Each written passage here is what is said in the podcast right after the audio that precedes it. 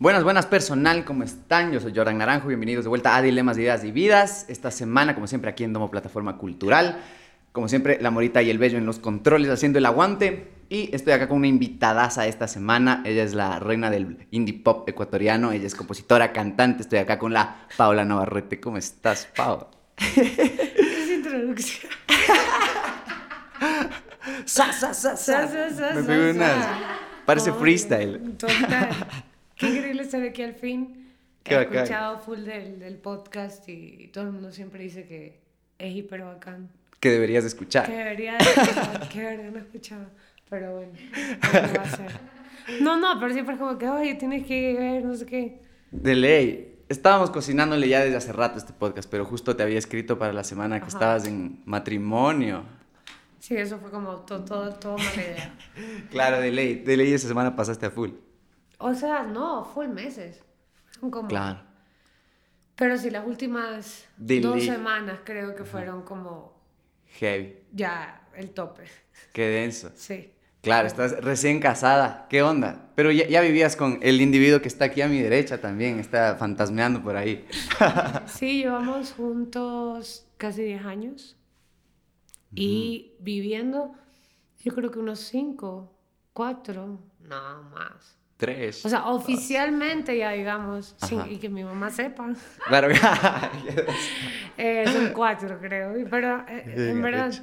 más, porque aunque Ujú. estábamos en departamentos distintos, siempre pasábamos el uno Ujú. eh, todo el rato con el otro. Entonces Claro. era como Checkpoint. Ajá. era como casi vivir juntos. Entonces sí fue el tiempo. De ley. Igual, pero ponte, yo vi que en la pandemia pasaste encerrada con varios músicos. O sea, estabas con Ya, Mauro, claro. con... ¿Cómo fue O eso? sea, lo que pasó fue que, a ver, en la casa vivíamos oficialmente yo con Sebastián en un cuarto, Raúl Molina, para los que no sepan, el baterista de mi banda y de Raúl. Roots y de Huañucta y de Guanaco y de todo el mundo. Y de todo el mundo. Él también es mi roommate, era el roommate. Y luego estaba en el otro cuarto, estaba Adriana Crespo, Ya. que es la novia de Mauro. Ajá. También para los que no saben, es un artista increíble, artista visual, ha hecho muchas cosas. eh, últimamente full videoclips de full gente. Ah, qué bacán. El videoclip de Mauro, un vi- dos videoclips míos, hizo uno de Mateo. Ah, increíble. Ha hecho uno para Nicola también. O sea, en verdad es lo máximo. Y, y portadas, la portada de Alex Eugenio, Alex el romántico de la Ah, pena. excelente. Y de Ha hecho full la cosas. Tri, full. Full. O sea, es súper, es bien bacán. Entonces ella vive ahí y obviamente, por consecuencia, Mauro vive ahí. Entonces, checkpoint del man, claro. Entonces era como que Mauro se pasaba ahí y ya, pues, solo de repente cuando nos agarró la pandemia, claro, la mamá de Mauro era, o sea, digamos que era el único en la casa No. que si vivía, si iba a vivir a su casa era con, con ¿cómo se llama? Con su mamá, porque si no Claro. nosotros acá no es que tenemos familia, entonces no es que alguien decía, "Ya, yo me voy a vivir con mi Con mi- papá, claro, mi o lo que viejo, sea". Entonces nos quedamos todos. Bueno, y Sebastián podía haber hecho eso, pero no quiso. ¿Se fue? No, no se fue, no se fue, no se fue. Pero claro, Mauro era el único que tenía la mamá, entonces dijo, a la verga, me voy, a, a su casa, por, por si acaso cualquier cosa. Claro. Y ya pues estábamos un montón de gente en ese departamento. Porque una cosa era dormir ya y Claro. cada uno se iba a hacer sus cosas. Pero estar todo el rato, éramos, ¿qué? Cinco personas. En un depar, no sé cuántos metros tenía. No era tan chiquitito, pero obviamente ya todo el mundo comienza a ocupar los espacios Claro. y no, te, no hay ese lugar de, ay, quiero estar solo. Sí, pues. Porque De ley, qué loco. Y full artistas en general también que Sí. estaban metidos en la nota. ¿Y cómo era esto para ti? Yo siempre hablo aquí como que el espacio te influencia mucho para que tú Full. también te empujen y también de cierta manera tus hábitos van cambiando porque vas viendo que los otros tienen otros hábitos. totalmente. ¿Cómo te fue a ti con eso? ¿Sentiste que tus hábitos en cuanto a tu creatividad o en general fueron cambiando por la convivencia? Yo creo que, o sea, sí, em, siempre pasa, o sea, siempre me pasa. Si estoy mucho con una persona, eh, Mauro sobre todo, que es, es- toca todo el día y está como Sí. hiperactivo, no es como tiene un par de horas, sino que siempre, como que siempre está con la guitarra y peor en la pandemia. Qué loco. Entonces, estar con alguien que está todo el rato con su instrumento, obviamente que... Claro. Que más que si te va a influenciar de crear algo, creas algo en ese momento, Ujú. con, con él, Claro. en particular en ese momento, pero Em, en general creo el hecho de siempre estar, porque siempre he vivido con más gente y casi siempre la gente con la que he vivido, eh, de una u otra manera está relacionada al arte.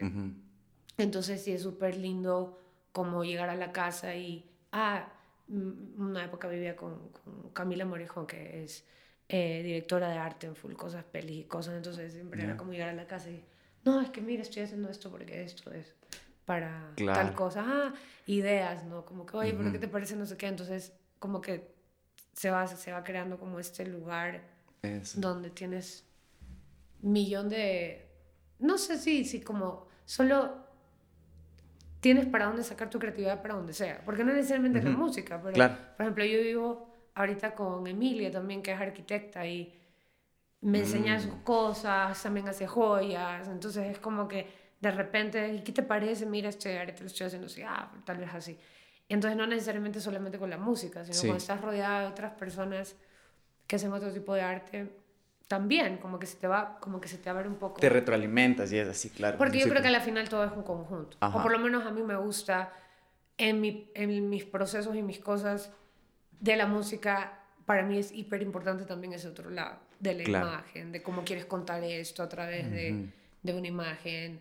Eh, que si la que si la ropa que si no sé toda esta otra parte también que solo le he dado ese plus en los videoclips, en todo, es como que siempre me he metido un millón. Entonces, estar con, o sea, estar con Adri que mira, ¿te parece esta tipografía o no? Y ver como que, ah, mira, ah, claro, y aprendo de ella de cómo debería, por ejemplo, estar distribuida una portada. Claro. Automáticamente absorbo esa información. Entonces, luego cuando se trata ya de lo mío, lo puedo aplicar. o me puedo influenciar en ese, ah, mira, me acuerdo que un día estaba trabajando con tal tipo de letra y me acuerdo que esa, esa letra se veía bacán con tal color, ¿qué pasa si esa letra en cambio la modifico y hago algo y no sé qué? Pero ya mm. me viene esa influencia, claro. me voy acordando. Ajá. O, o, conversamos simplemente del hecho. Oh, ok, tú, eres full visual, pues, o sea, tú lo que más receptiva eres en, eres en lo visual. Demasiado visual. Si Yo te creo vas que soy como 90% visual. Claro. Soy demasiado visual. Me, me, siempre desde chiquita, como justo hablando más de, de, cosas de la pandemia. Bueno, ni siquiera de la pandemia. Yo siempre fui como, me puedo ver, hasta ahorita puedo ver como cinco películas seguidas. Ah, te das. Puedo estar como, o sea, me, todo el rato este estímulo visual Claro. Lo puedo recibir y no me pasa nada. Claro, ese es el estímulo que más recibes para también para inspirarte para escribir. Para full, full, ajá, yo creo que sí.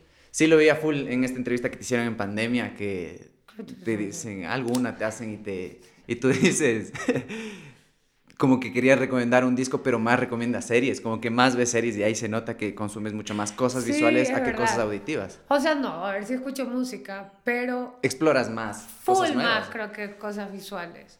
O sea, videoclips me encanta ver, porque claro. digo, puta, o sea, como que me, me tripea toda esa parte también un montón. Entonces sí, sí creo que soy bien visual.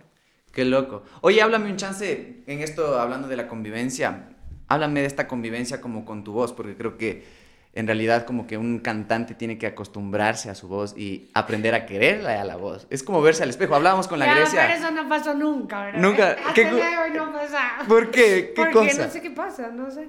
A ver, ¿No te acostumbras a escucharte o qué? No, ya me acostumbré a escucharme. A que me guste, no lo sé. Wow. Como me gusta el momento que sucede, lo que sucede en mi cuerpo, en mi alma, en mi, en mi todo ser, en mi vibración, todo, me encanta. Cuando escucho es como que algo pasa que digo, que como que no, no termino de... Reconocerte. No sé si es reconocerme, no solo no, no sé, es, es muy extraño. Es solo muy extraño. Wow, ¿y cómo ha sido tu proceso con eso? ¿Cómo has aprendido a convivir con al principio no escuchaba nada de lo que grababa. Era como, cuando era más chiquita, era como. Una vez para chequear que, yo qué sé, las afinaciones y las huevadas y ya. Y luego no volví a escuchar mi música nunca. O sea, nunca. Pero ya con tu primer disco pasó con eso. Con mi primer disco, lo, o sea, no, ahí con mi primer disco sí escuché mucho más y. Y claro, fue como que, ok, fui tripeando un poco más eso. Pero pero no es que escuché ese disco más de mm. siete veces, puede ser, no más. Y solo, ajá, justo para ver el orden, para ver cómo no sé qué. O sea, el hecho de tocar en vivo creo que es lo que más me gusta. Ah. Grabar me encanta grabar y me encanta el momento en el que todo solo fluye y de repente es como que vienen todas estas ideas y necesitas esta urgencia de grabar. Sí. Eh, hasta en ese momento, porque hasta me gusta muchas veces no tener todo listo, sino que llegar y tripear y ver qué pasa. ¿Y qué ah. pasa si este cinta, ah, no, oye, acabo de escuchar en mi cabeza, en verdad, que debería haber un shaker, ya, de una. ¿Y qué pasa si grabamos así? ¿Qué pasa si hacemos así? O sea, eso me encanta, me encanta el estudio en ese sentido. Y obvio, hay que volver, hay que escuchar, hay que tripear y no sé qué, bla, y luego ya cuando está listo dices que increíble, pero igual siempre hay un lado mío que es como... Uh". ¿En serio? Cuando me escucho, es como, soy hipercrítica, entonces eh, mínima desafinación me vuelvo loca, es como que me, me meto en un loop raro a veces, en, de ese lado. Eh, ¿Y cómo, cómo te has acolitado para que no suceda eso? ¿Gente externa tal vez? Sí, sí, sí. O sea, cuando hago mis maquetas y cosas solas, ni las puedo terminar, porque solo me meto en una en como un en un loop de no funciona. O sí funciona, pero no sé bien a dónde está yendo porque automáticamente me, me mi crítica tal vez me traba. Y ahí es donde siempre necesito a, por ejemplo, Mauro siempre me ayuda en eso. Ajá. Él es una de las únicas, muy pocas personas que les puedo enseñar mi, música en, en raw, así, crudo. crudo. Y saber que me puede estar juzgando, pero voy a recibir siempre bien lo que me critique. O sea, nunca voy a estar como, ¿qué te pasa? Para nada. De hecho, siempre es como que, por favor, ayúdame, porque hice una canción que según yo le faltan partes y tengo seis partes y Moro es como, no, aquí hay dos canciones. Ah, ok. Ah, necesito perspectiva, ¿entiendes? Claro. La necesito porque si no me voy, no sé dónde me voy. Y, y, es, y, es, y esa persona, o sea, que, que se ha convertido Mauro, eh, en, en, poder como ver el potencial en lo que a veces yo ya no puedo ver, porque ya es como, ya no sé qué. Y estás muy cerca de... Estoy muy cerca. Como que él es como, no, mira, como te digo, o sea, canción que dice 20 partes, hay tres canciones dentro de esta canción, ok, ah, ok, sí, tienes razón, o no sé, o tal vez, mm. pocas veces sobre todo en el primer disco, fui muy obstinada en que todo tenía que ser como yo quería. En, en, parte de como el desarrollo de la canción. Muy pocas veces era como, pero no, deberíamos repetir esto acá o esta parte no sé qué trip. Y era como, no, tiene que ser, la canción se construyó así y no sé qué. Como más purista tal vez. Ya en el segundo disco fue como... Claro, tú es una, claro, claro. Pasa mucho eso. Yo me he topado un montón que el primer disco de alguien es una cosa y el segundo es como una contestación a ese segundo, como al primero, como decir, ya no quiero hacer esa nota. Oye, y, o sea, para ti es como que el Mauro es como el editor, yo cracho que siempre en el artista hay esta parte del caos, como que el artista que vota full y hay el artista editor. A veces uno es el mismo. Yo soy un vómito. Vómito de caos. No sé si caos, pero tengo tantas ideas que a veces me hace muy difícil editar. Porque tengo como dos mil melodías. Y aprendí igual yo en el camino a yo misma editarme, obviamente. Sí. Sí he aprendido. Últimamente, las últimas canciones casi nadie me ha metido mano en nada. Pero... Ah, bien. Pero o sea, más que el Ibis como en única, oye, no, como que tal vez sí deberíamos hacer así esto, pero casi siempre es como que ya medito, ah, ya, este es el verso, este es el coro, si, si quiero que haya como este otro lugar en la canción, un puente o, o, algo, y es como que ya me voy yo mismo como... Organizando tu propio caos. Ajá, pero full veces ha sido como, tengo 20 melodías en una canción y es como, a ver, no, ya, esto lo podemos dejar para otra. Y es como, bueno, bueno, ya está. Pero es necesario, o sea, Es, es, necesario que a veces haya esa persona y Mauro es súper bueno en eso. Es hiper bueno. Buenísimo. Oye, cuéntame un chance justo de esto, igual como, qué loco lo de tu relación con tu voz, me parece lo caso. Como... Es que nunca, a ver, para que tengamos una idea. Ajá.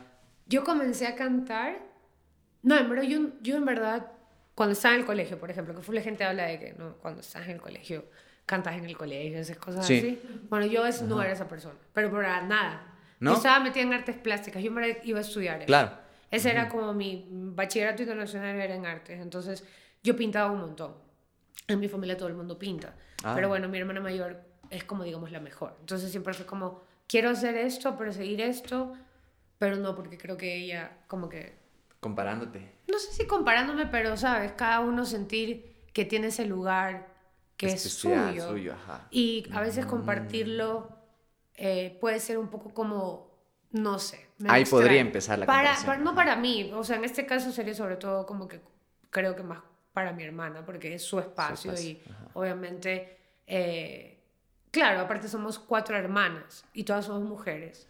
Todas venimos de este lado, como mi abuela era pintor, era un showman, era como muy no sé, era muy carismático y muy metido como en ese lado, entonces creo que todas agarramos un poco parte de él. Y todas sabemos pintar bien. Todas como que tenemos... Mi mamá también, mi papá también pintaba en una época. Entonces, claro, eh, pero ya una cosa es poder pintar, yo qué sé, y otra cosa es ya tener todo ese lado como mucho más, no sé, desarrollado y mucho más profundo y mucho más... Eh, potencial, que yo es lo que siempre veía en mi hermana mayor. Ya. Por eso yo decía, ella es la pintora, me explico. Y no que yo no pueda pintar, pero... Había un talento hay natural. Hay un talento natural mucho más... Claro. Eh, obvio también. Entonces es como, ya, ese es el espacio de ella. Y creo que cada una ahí, ahí encontrando su espacio. Bueno, en mi caso, desde que era chiquita siempre quise cantar te hablo desde que tengo 5 años, toda, la vida. No es como que algo que un día, me, un día dije, ah, a los 15 años quiero cantar. No es una cosa que toda mi vida he querido hacer. Toda mi vida quise, pero siempre, nunca fui tan, o sea, con tanta confianza de cantar al frente de gente. O sea, bailaba, eso sí hacía, porque me gustaba por hacer coreografías. Eso sí hacía, como que le presentaba las coreografías así a, a mi familia, lo que sea. Eh, pero no sé, en la adolescencia en especial creo que pasa algo con todos y todos nos volvemos como muy sensibles, no sé. Y yo en ese momento fue como que era melomana al morir y me encantaba cantar, pero no tenía uno ni idea si cantaba bien o no. Yo sentía que estaba bien, pero no tenía ni idea. O sea, no, mm. porque nunca se lo había enseñado a nadie. No es como algo que yo me sentaba con la guitarra al frente de mi mamá a cantar. claro. Eso no pasaba. Eh, y entonces, eso fue pasando un poquito en el colegio, que cuando yo tenía la maña de cuando hacía exámenes o cosas, cantar bajo. ¿Ah, sí? Y cantaba para mí, para adentro. Y aprendí a cantar como adentro mío, para que nadie me escuche, porque tenía un problema con que la gente me escuche, tenía un problema muy severo. O sea, aunque esté en la ducha, que era donde más cantaba y donde sigo cantando más, me, me costaba full que saber que estaba mi mamá por ahí o mis hermanas y que me podían escuchar. Entonces tenía que yo bañarme solita. O sea, era todo un ritual. Ah, hacías tu espacio, creo. Mi espacio, para que nadie me escuche. Entonces siempre era como que me gustaba la idea de cantar, pero no quería que nadie me escuche. Entonces, eso no puede funcionar, ¿no? Es como que chucha. Entonces, eh, en el colegio comencé a cantar como que para adentro. Por ahí mis amigos medio me escuchaban y me decían, ah, eh, oye, tú cantas, que no sé qué, yo no, no, déjame. Y luego era como que, no, yo tengo esta banda, ¿por qué no cantas como que tal cosa? Y ahí comencé como que a decir, ok, ok, eh, como a mis 14, 15. Y de ahí como que siempre eran cosas de amigos que me decían que, que me trepe a cantar algo.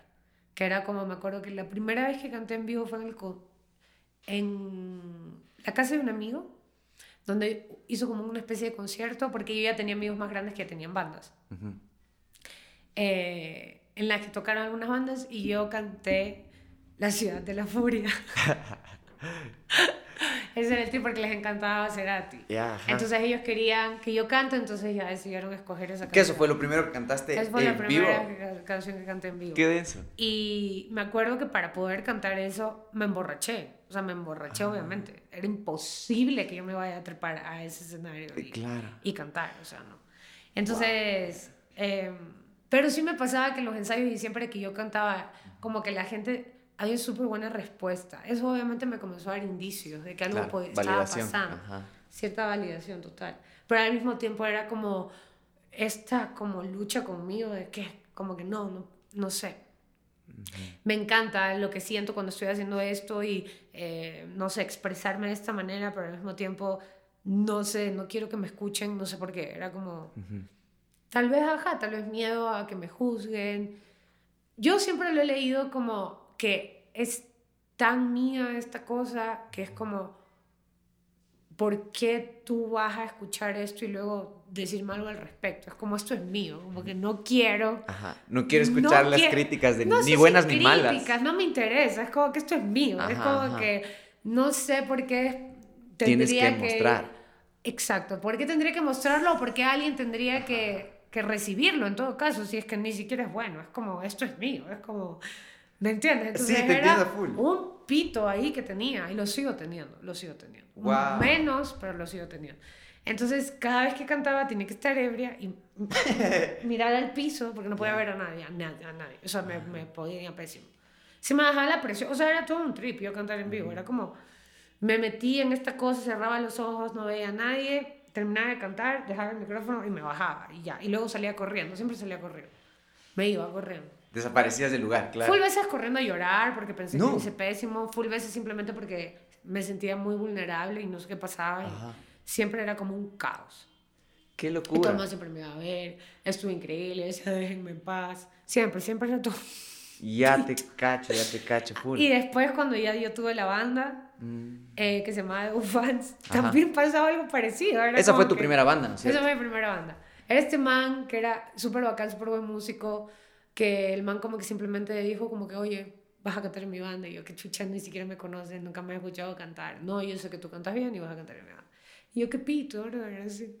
Mamá me fue a ver, después del colegio, mi mamá estaba histérica porque decía, ¿quién era esta persona? Claro. que estaba en la universidad y yo tenía 16 años y era como que qué pito.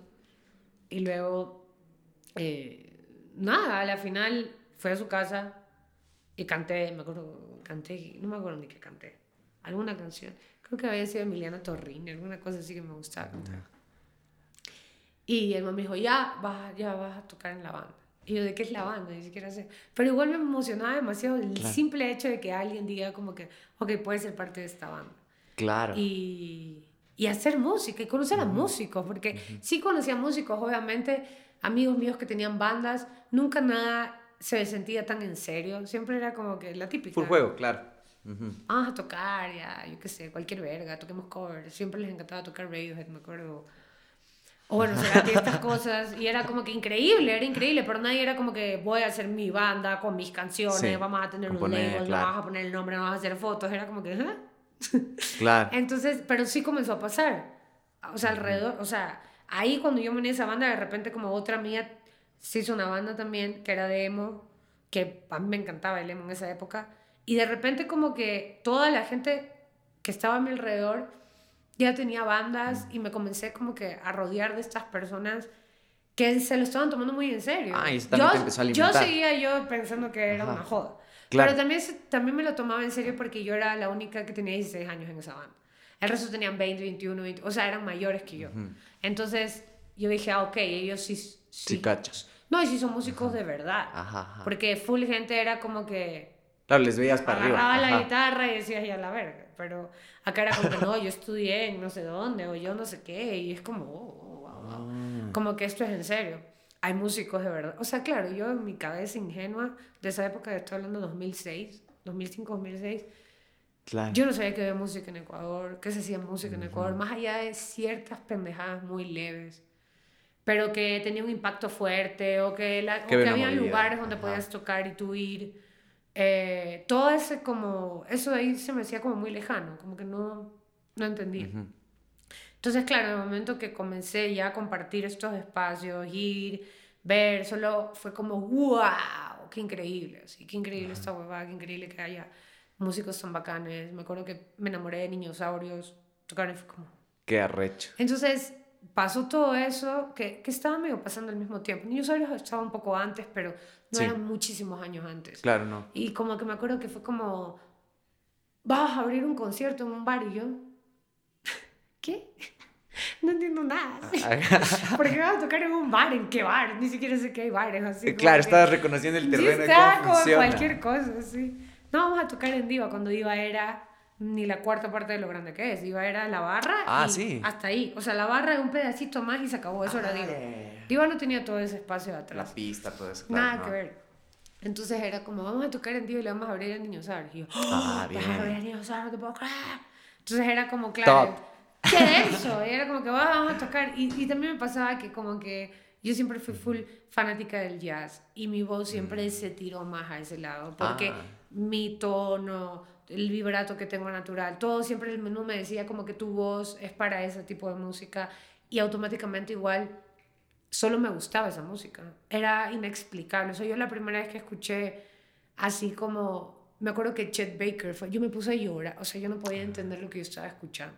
Como que yo dije, Oh. wow, como que me siento en casa. Y también tiene que ver porque en Disney, que yo era, me, veía 10 películas de Disney al Claro. día, me sabía todas las canciones. Claro, claro. Era como que ellos también vienen de ahí. Entonces, Ajá. toda la música Sí. de las antiguas. Entonces, claro, todo eso mezclado con esto era como que, wow, encontré la música como que más resuena conmigo. Mucho, resonaba muchísimo. ¿Y eso lo encontraste cuando ya tenías la banda o Eso hace lo encontré, rato ya? no, eso lo encontré ahí, como por ahí. Un tío mío escuchaba mucho jazz Mm, y yo como que creo que agarré de eso, de lo de Disney, no sé qué, y luego como que, ajá, entrando, entrando a... Bueno, mi película favorita es El Mago de Oz, entonces Bien ahí. siempre esa canción Somewhere Over the Rainbow, claro. algo ha pasado conmigo, es como que algo pasa con esa canción. Entonces obviamente Mm. eso está en el espectro, en el mundo de este otro lugar, del Claro. jazz y todo, eh, aunque eso sea un musical igual. Claro. como- entonces había algo igual ahí que cuando me comenzaron a enseñar más música, dije, uy, como que algo, algo se movió, como que. Magnetismo hacia, ajá. Entonces, claro, al final la banda que teníamos se fue full hacia ese lugar. Era como un gypsy jazz raro, experimental, que mezclaba canciones de Mars Volta de repente. O sea, era como bien raro. Era como... No había un género, eran muchas cosas esa Ah, banda, ok. pero se separaba totalmente de mis amigos que tocaban emo. época. Claro, claro. Ese era el trip, ¿no? Ya contrastaba total. O sea, Ajá. en el colegio, digo, la gente que estaba como de mi edad Ajá. y eso era toda esta escena emo, escrimo, todo esto, ¿verdad? Sí. Luego estaban Dinosaurios y estas, estas otras Más bandas. Y nosotros, que era como. no, yo no entendía a quién le gustaba. Era Ajá. como, ¿por qué te gusta esta huevada? Si no entiendo. Y no es que me- a mí me gusta toda la música, Ujú. pero algo me llevaba a que cuando escribía se iba más por ese lugar. Mm, No creo que pueda ser una canción emo, ¿no? o sea, no me, también no me salía, era fanática, Ajá. pero no es como que, ah, voy a escribir una canción emo y voy a hacer esto. Pero entonces la banda fue cambiando porque tú ibas resonando más con ese estilo. Solo, no sé, solo era algo que pasaba, porque era full de mm, sentarnos y todo el mundo comenzaba a improvisar Full y de repente ajá. era como que yo cantaba algo y de repente ah, hicimos una canción. No era como que yo llegaba con una canción, Claro. necesariamente de nada. Ajá. Eh, había, yo qué sé, ahí tocaba Reca, el bajista, contrabajista. Bueno, en esa época, claro, él llegaba con alguna línea de bajo y era como ya de una, porque no hacemos así? Y yo qué sé. Y me acuerdo que a Manuel, que era, que era digamos, el, el director, digamos, de la banda, Ya. el que nos reunió a todos le encantaba, yo qué sé, Squirrel Nut Zipper y toda esa onda. Entonces como que nos comenzó, como que qué pasa si hacemos esta onda y yo decía, puta, y me resonaba mi full, porque ese, esa banda también tiene full eso de ahí, de mezclar Ujú. full como el jazz, el gypsy, la hueá. Entonces dije, bueno, como que todo comenzó a resonar de repente y solo tocábamos también como covers. Me acuerdo que tocábamos una, bueno, una canción de Milena Torrini, como te decía. Ajá. Tocábamos eh, Somewhere Over the Rainbow, tocábamos una de Nat King Cole. ¿Y tú ya est- estabas escribiendo ahí? ¿Ya escribías? Ahí, es, ahí, ahí había escrito un par de canciones para la banda. ¿Y tipo de qué? ¿De qué hablabas? ¿Qué onda? De mis amores, siempre. Claro. qué loco. Oye, ¿y cuánto tiempo duró esa banda? Tres años. Tres años. Tres años. Yo me fui a vivir a Buenos Aires Ajá. a los 18, Tú fuiste a querer estudiar cine, fuiste a Fui a estudiar, estudiar cine. cine. ¿Cuánto tiempo te quedaste estudiando cine? dos años y medio, me parece. Y luego el otro mitad de año me fui a estudiar música a una universidad y no me gustó en Buenos Aires y luego ya me regresé a estudiar cine acá. ¿Y qué onda? ¿Por qué no fuiste de una a estudiar música si ya tenías como todo este bagaje con la banda y Sí, todo? de hecho, cuando estaba con la banda, estaba este decano de esta universidad en Guayaquil que se llama Casa Grande, él se llamaba Enrique Rojas. Él era súper fan de la banda con, con su, bueno, ahora esposa, pero en esa época eran novios y, y ella también era profesora en la universidad. Y Manuel, igual que otros de la banda, Raúl, est- estudiaban en la Casa Grande. Entonces nos, nos contrataban para sus cumpleaños, para tocar en la Ah, universidad, ok. como que les gustaba el trip. Y él me decía como, no te vayas a vivir a Buenos Aires y estudia aquí. y estudias con becas si te da la gana. No, pero no destruyas esta banda. Y yo decía, Ah. pero no. Porque él era el decano de, de, digamos, de la parte, no me acuerdo cómo se llamaba la carrera en, en sí, pero era súper, era audiovisual, era como Ya. que tenías un poco de todo. Un poco de publicidad, un poco de, de, de sí, disque- bueno, no sé si cine como tal, pero había, Como apreciación por lo producción, menos ajá. había. Ya, ya, ya. Eh, que, que, que diseño gráfico, que, o sea, era como una carrera medio completita en ese, Todo en una cosa, ajá. Eh, pero claro, no profundizaba demasiado en nada. Tal vez en publicidad más Claro. que nada. Y a mí eso no me interesaba mucho. Y yo tampoco quería estudiar aquí, o sea, yo me quería ir, eh, o sea, yo quería irme y punto. De Ecuador, como de Guayaquil especialmente. Específicamente. Solo me quería ir de Guayaquil. Ajá. Entonces fue como que, no, me voy, me voy, me voy. Y me fui a estudiar cine. Y mm, creo que la razón por la que me fui a estudiar cine y no música en esa época era porque en verdad, y sigo amando el cine, Ajá. no es a lo que se me ha ido, eh, fue porque yo veía como más completo eso, ese, ese arte, digamos, como, obviamente tienes que especializarte en algo, no puedes ir y estudiar todo y ser bueno en todo, Sí. pero en el camino yo decía, a ver, si me gusta, por ejemplo, porque me gusta mucho, yo qué sé, el, eh, ser directora de arte, por ejemplo, en, en algo Ajá. visual, o sea, un videoclip, o- Ujú. me gusta full ese lado. Puta, entonces en el cine hay ese lugar, en el cine hay full lugares, o sea, solo cámara, hay para grabar, hay para, o sea, hay para hacer un montón de cosas. Entonces yo lo veía como un arte tan completo, de- porque me gustaban tantas cosas distintas, Ajá. que era como, Claro. creo que este arte puede ser como el lugar donde yo pueda Mezclar ser. todo eso, claro. Ajá, y mezclar todo. Y, y bueno, después obviamente ya me di cuenta que sí quería cantar, o sea, era como, no, qué verga. Eh, y que el cine también es súper importante aprender full ciertas cosas. Eh, bueno, sobre todo, obviamente, guion y eso no me voy a meter a hablar, pero Ujú. me refiero a cuando estudias dirección de cine, hay cosas que tienes que saber que obviamente son como casi que matemáticas, como, Claro. como si estás estudiando música, escalas y huevadas, que tienes que saber. Fundamentos Ajá, hay cosas Ajá. que tienes que saber, pero yo siempre pensé, tal vez me van a matar, pero es lo que siempre pensé, o sea, para hacer un, para hacer, no una peli, pero para hacer algo, para dirigir algo, a la final sí necesitas un equipo de trabajo bacán, una visión que tú tengas y dinero. O sea, a la final no es Sí. como ese, esa intuición y esa manera de filmar y esa manera de contar una historia no te la pueden enseñar en una universidad. Te pueden enseñar reglas y cosas que puedes utilizar, pero ya lo más profundo, lo que hace el signature, que sea ese director y no sea cualquier otro, Claro. eso no te lo pueden enseñar. Es lo mismo que en la música, ¿no? Es lo mismo que en la música. Entonces, por alguna razón dije, ok, si esta puerta siempre va a estar abierta y en algún momento lo puedo retomar y no pasa nada, pero Claro. la urgencia de aprender música vino. Ahí full. sí vino. Ah. Fue como que no, yo necesito estudiar música. ¿Y por qué estabas yendo a conciertos allá y te picaba? Sí, no, extrañaba mucho la banda. Es, sí, tuve una banda un tiempo ahí, Sí, cierto. eh, en, en Buenos Aires, muy cortito tiempo. Un man que era buenazo. Incluso tú viviste la misma época que el Mauro vivió ahí y Pero ni no siquiera se cruzaron, ¿no? No. Lo que sucedió una vez fue que eh, una vez entre que yo regresé a Guayaquil en unos meses, después de que estaba viendo en Buenos Aires, como que regresó la banda, porque sa- salieron unos conciertos Ah, ok. con The Fans. Y fue como que, ok, eh, porque siempre ellos eran como, tú antes lo que necesitas hacer, regresa y seguimos. Y era como que ya, pero siempre era como, ok, veamos qué pasa, no sé. Eh, entonces sí regresé, tuvimos un par de conciertos y uno de esos fue que nos llamó, eh, ¿cómo se llama el de la Nanque? ¿Se me fue? Caicedo. Caicedo. Caicedo. Caicedo nos llama y nos dice como, a Manuel, yo en esa época no sabía nada.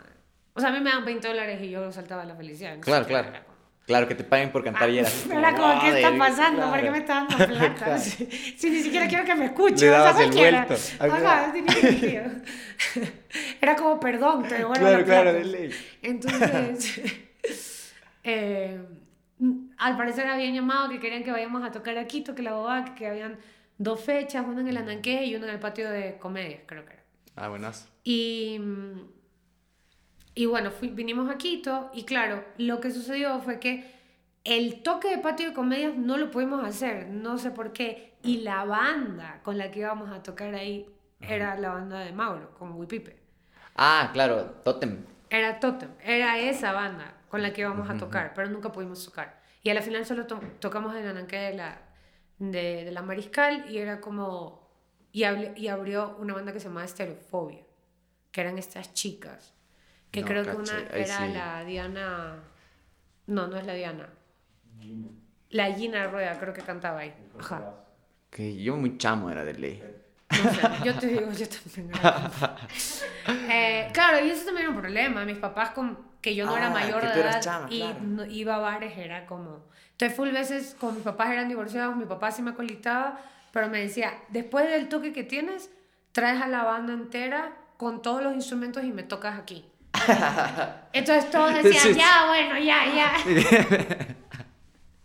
A veces ¿En lo serio? hacían. ¿En serio? Mi papá sí me acolitaba, pero mi mamá se ponía loca, así como, te vas a ir con toda esa barbuda. Porque estaba Ricardo Pita, obviamente. Ah, ¿en serio? Qué No es que estaba en la banda, pero estaba ahí. Pero el man era de la y pata, Reca, sí lo, o sea, yo no sé, no me acuerdo si alguien sabe cómo estaba Reca en esa época, pero Reca tenía el pelo larguísimo y se ponía un moñito y tenía una barba gigante así y siempre andaba Claro. en zapatillas. Anti-mamá, eso, Era full. totalmente mamá. Claro. Manuel como que se la ganaba un poco a mi mamá, pero ni tanto. O sea, era el medio único. Y luego Raúl, Raúl también era súper bonachón, entonces todo bien. Era demasiado bonachón. Raúl era otra persona. Qué loco. Y ahí viniste por primera vez acá, a Quito, a tocar. Ajá, Fue vinimos, la pero primera ahí, vez. por ejemplo, no vino Raúl, porque Raúl no sé por qué se abrió y ahí tocaba Miguel, Miguel Aguilar, un baterista increíble de Guayaquil. Y vinimos a tocar, y claro, yo, ahí ellos fueron al concierto, pero yo no sabía quiénes eran. Ah. Porque yo no cachaba nada de Quito y solo sabía que era esta banda con la que íbamos a tocar, pero no tocamos. Y, y claro, y nos, como que nos cruzamos, fue rarísimo. Claro. Y de ahí en Buenos Aires yo nunca los vi, pero cuando llegué a Quito a estudiar y llegaron ellos eh, a finales de ese año que yo había entrado a estudiar, Una era como que, ah, tú eres la cantante de Ufá, entonces sabes que yo iba a cantar. Y yo era, ¿qué? Y luego de Claro. repente era como, yo yo no sé, yo también acabo de regresar, ah, qué, qué chucha, así como, Ajá, ajá. porque no nos cachábamos, pero nos cachamos Claro. de una. Ajá. O sea, apenas como que eh, él- ellos regresaron de, de allá y yo acá. como Qué loco. Había cierta, sabíamos más Claro. o menos qué chucha, pero Y no. hubieron full momentos en los que pudo haber pasado Y no nomás. pasó. Pero pasó en... Háblame de eso justo cuando tú ya vuelves y te vas a meter a la U. ¿Cómo fue para ti entrar a la U? ¿Cómo ha sido? ¿Cómo fue como ese cambio de que sea justo como dices, era tu espacio en donde para ti era tú adentro? Era maravilloso porque era como voy a estudiar. Claro. Entonces nadie me va a juzgar necesariamente. Todos estamos aprendiendo, ¿no? Como, Ah, así lo viste yo para lo vi entrar. así y es como, Y así fue. Sí, total. Buenas. Y somos todas estas mujeres que, bueno, que terminamos siendo, pero en un principio yo no sabía, pero sí me imaginé, ¿no? Como que, eh, que nos vamos a apoyar full, que solo todas estamos cantando y si nos equivocamos, nos equivocamos y eh, hay otra visión. No es tanto de como que, "Ay, ¿me entiendes? Ok. Pero, o sea, yo lo quería ver así por lo menos. la universidad, obviamente Pero que bien, había, claro. había momentos, sí, había gente que era como hiper eh, de, ¿cómo se llama? Competir, Competir. comparación, Como, hijo ajá. puta, había full. Pero creo que sí logramos tener un grupo de amigas que ya como que saltamos esa etapa, o sea, eso, eso no era importante.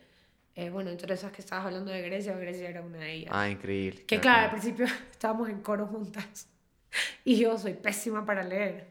Ya. Aprendí, pero en ese Ajá. momento era pésima. Nunca fui muy buena a la final igual, pero claro, Grecia era conmigo, no, no, Grecia siempre, yo era alto y la cosa es que no me acuerdo si Grecia era, era soprano sí, sí, venía conmigo. Ya. Pero la cosa es que leíamos juntas y Grecia se comía mierda, porque Grecia en cambio es súper buena, es súper, académicamente Claro, es... lee de uno, de Leaf. O sea, Ya venía de la escuela clásica. aparte, o sea, entonces, claro, como que tienes que estudiar. O sea, no me decía a mí, le decía todo, era dirigido a mí. Y yo decía, esta man me odia, qué horrible esto. ¿Qué es eso? Me siento tan mal o algo verga, así. Entonces siempre me mataba de risa y me decía, qué verga. Entonces, después cuando ya como que nos hacemos amigas, no, o sea, como que nos confesamos. Como que yo le decía, yo pensé que tú me odiabas porque tú pensabas, y yo si te veía esta hecha la recha que sabe leer la va, y yo aquí. y gracias a yo pensé que tú eres una niña güey, que, que valía verga, sí. Y la verdad que nada que ver, pero, Claro. pero ahí nos hicimos amigas y de repente hicimos como que este grupo súper grande de full apoyo, de estudiar juntas, de reconocer siempre lo hermoso de las voces de todas. Cada uno tenía como algo especial. No había esta competencia, no había esta mierda de quién puede hacer más melismas y más. Cada uno estaba en su espacio Cada igual. Uno estaba en su espacio. Pero claro, sí había momentos en la universidad que era como. Eh, que, y, hasta los profesores también, que te, era como que ya, tú tienes que cantar acá porque tú eres no sé qué y tú, tú no. Y era como que. Claro. O sea, sí, quieras o no, comienzan a pasar estas cosas, ¿no? Claro, porque de hay etiqueta y todo. De, de, de, de, ver, y, pero para mí era más como de, de llevarme a algo positivo, como empujarme a algo positivo, como esta man sabe leer súper bien, yo tengo que aprender a leer súper bien. Como esta man puede hacer su, no sé, su falseto increíble, no sé qué, ¿cómo, cómo lo haces? O sea, era mucho de, de compartir eh, e influenciarnos positivamente. Claro, creo como team, claro. Ajá, y sobre todo, por ejemplo, en una época muy grande yo pasé con Gala Calife. Ok. Y Gala es esta compositora increíble, que ella, claro, estaba en producción, no estaba en canto como yo y todas ellas, pero ella, por ejemplo, también fue como súper bonito compartir esa parte de la composición, porque siempre nos sentábamos y nos enseñamos las canciones ah, y como que aprendimos mucho. Yo creo que simple, naturalmente, orgánicamente, como este es un writing, claro. como y de compartir ideas, ¿no? Y de ver, ah, tú estás haciendo esto, ah, pero a mí me gusta más irme por este lado, me, no sé, mm. full de compartir como los procesos de cada una y eso fue lindísimo también, como nutrirse en ese lado y también darse cuenta de que eh, en la universidad, si bien estás súper enfocado hacia un lugar específico, o sea, si estudias, eh, tu instrumento es el instrumento y si estudias a producciones, a grabar, y es como que no hay mucho espacio para eh, alguien que escriba música, por ejemplo. No hay como mucho espacio para eso. O no está... Sí, porque no, no es que no le das importancia, es que simplemente no hay un un momento en el que puedas enseñar eso. Claro. Entonces, pasaba mucho que, por, ejemplo, había gente que estaba en la universidad que no era pues él o la cantante eh, que podía tener este registro claro, virtuosísimo, pero en cambio escribía increíble. Claro. Y tenía una voz hiper especial. Pero como estaba muy direccionado a estos dos lugares, solo no encajaba. Era como que no, porque no estás cantando bien. Así que, o sea, o no estás cantando bien en lo que yo te estoy pidiendo, ¿no? Como que es hacer las 25 escalas y huevadas, no sé qué, y escatear y no sé qué. Pero en cambio, si me cantas tu canción, me voy de culo porque es increíble. Y no había tanto espacio para investigar dentro de la universidad como materia. Pero sí había el lado de todas atrás, como, ¿sabes? Como, oye, y reconocer también eso era importante haces música increíble, no, pero me va como la verga cantando, porque la profesora me, es como que vale trozos. Claro. Pero eh, esto, en esto era súper bueno, así que capaz que por ahí tienes que darle. Entonces ese apoyo mm. creo que es súper importante. Tú igual ahí durante esa... Durante como cuando tú estabas estudiando, tú ya estabas componiendo ficción, ¿no es cierto? o ya, tenías compuesto. Ya tenía algunas cosas. Claro, eso también me pasó, que fue como que tenía compuesto algunas cosas y estar en la universidad obviamente eh, me nutrió un montón. O sea, yo me pasaba en los pianos de la universidad y, y Miguel Gallardo, que era el profe ahí, bueno, era súper amigo mío, entonces yo siempre entraba a su clase y le enseñaba lo que estaba haciendo y me decía, capaz que este acorde mejor este, y como que había todo este proceso súper lindo de, de eso que te digo, de compañerismo al final. Pero claro, no, con poca gente podía compartir yo todo este otro lado de componer, como realmente Y no estar preocupada en, tengo que cantar esta mierda y escatear. Es como todo bien y a mí me encanta y realmente me gustaba mucho cantar jazz. Hasta el día de hoy creo que es una de las cosas que más disfruto en vivo, cantar. O sea, me gusta muchísimo. Eh, y aprendí muchísimo, o sea, infinito. No tengo absolutamente nada que decir en contra de eso. Pero en cambio en el otro lugar, si es que no era algo que te nacía a ti, no había mucha búsqueda. Claro. Que eso es súper triste, porque eso es tan importante. Porque tú puedes como que, creo que tener una voz increíble y poder hacer un montón de cosas, pero también el lado de poder expresarlo en algo que hiciste tú. Eh, y no solamente que alguien te lo escribió, a veces también. O, te lo están ordenando hacer, ajá. No sé, como que ese otro lugar creo que podría darle un plus gigante, por ejemplo, en la universidad, si es que quisieran no sé cómo sería la, la materia tal cual, pero como que explorar también por ahí y darte ciertas herramientas que sí se pueden dar eh, para escribir. Porque no necesariamente hay gente, o sea, sí, te puede salir, pero hay cosas y hay reglas y huevadas que puedes aplicar y te puede salir una canción. Sí, pues es que no necesariamente que estudies música y que hagas lo que te dicen los profes es que eres creativo, para nada, más bien es como que eres pero un robot. también creo que es un, no es un problema, pero creo que o sea, cuando alguien me pregunta siempre como, yo estoy en San Francisco, debería de entrar. Y mira que le estoy haciendo publicidad. y en verdad yo siempre digo que sí, porque a mí me encantó mi experiencia, mis profesores fueron increíbles, o sea, todo fue muy lindo. Pero siempre es como, ¿por qué quieres estudiar música? Claro. Y eres, eres como un poco rebelde o no, porque yo siempre siento que hay que tener cierto nivel de rebeldía. Porque, mm. porque te puede, o sea, te, te, voy a, te, voy a hacer un, te voy a decir un ejemplo. Pasaba mucho que, por ejemplo, en canto, que es lo que yo puedo hablar porque es mi experiencia, tienes profesores de canto, ¿ya? Para cantar bien, eh, hablo de técnicamente bien, hay muchas maneras, no hay una sola manera. Y hay miles de escuelas. Y cada profesor de canto a veces compartían cosas, a veces era un mundo distinto. Y claro, tú tenías tu primer semestre con una, si tenías suerte, tal vez el segundo también, pero ya el tercero no. Y entonces llegabas a la clase, ¿qué estás haciendo? ¿Cómo que qué estoy haciendo? La profe me dijo que caer. No, ¿por qué estás botando aire? ¿Por qué botas aire? ¿Qué te pasa? La otra es, bota todo el aire, todo el aire. O sea, y es como que, espérate, qué chucha me estaba haciendo volver loco, porque aparte el mm. canto no es un instrumento visual. Entonces todo es de sentir, no sé qué, y es de evolucionar una cosa de entre sentimientos y técnicas y entender como súper abstractamente lo que pasa adentro y luego aplicarlo. Y eso te toma tiempo. Entonces, si tu profesor te está diciendo no botes aire, entonces tú ya estás como que recién entrando en confianza de estoy cantando así. De repente llega la otra y te dice, no, tienes que botar todo el aire. Es como, a ver, a ver ¿qué está pasando? Entonces hay conflicto. Y hay un conflicto interno severo, porque llegas hasta a veces pensar que vales verga. Claro. Porque te están diciendo que lo que estás haciendo está mal. Todo lo que aprendiste está pésimo. Y tú llevas cinco años estudiando y es como, ¿what?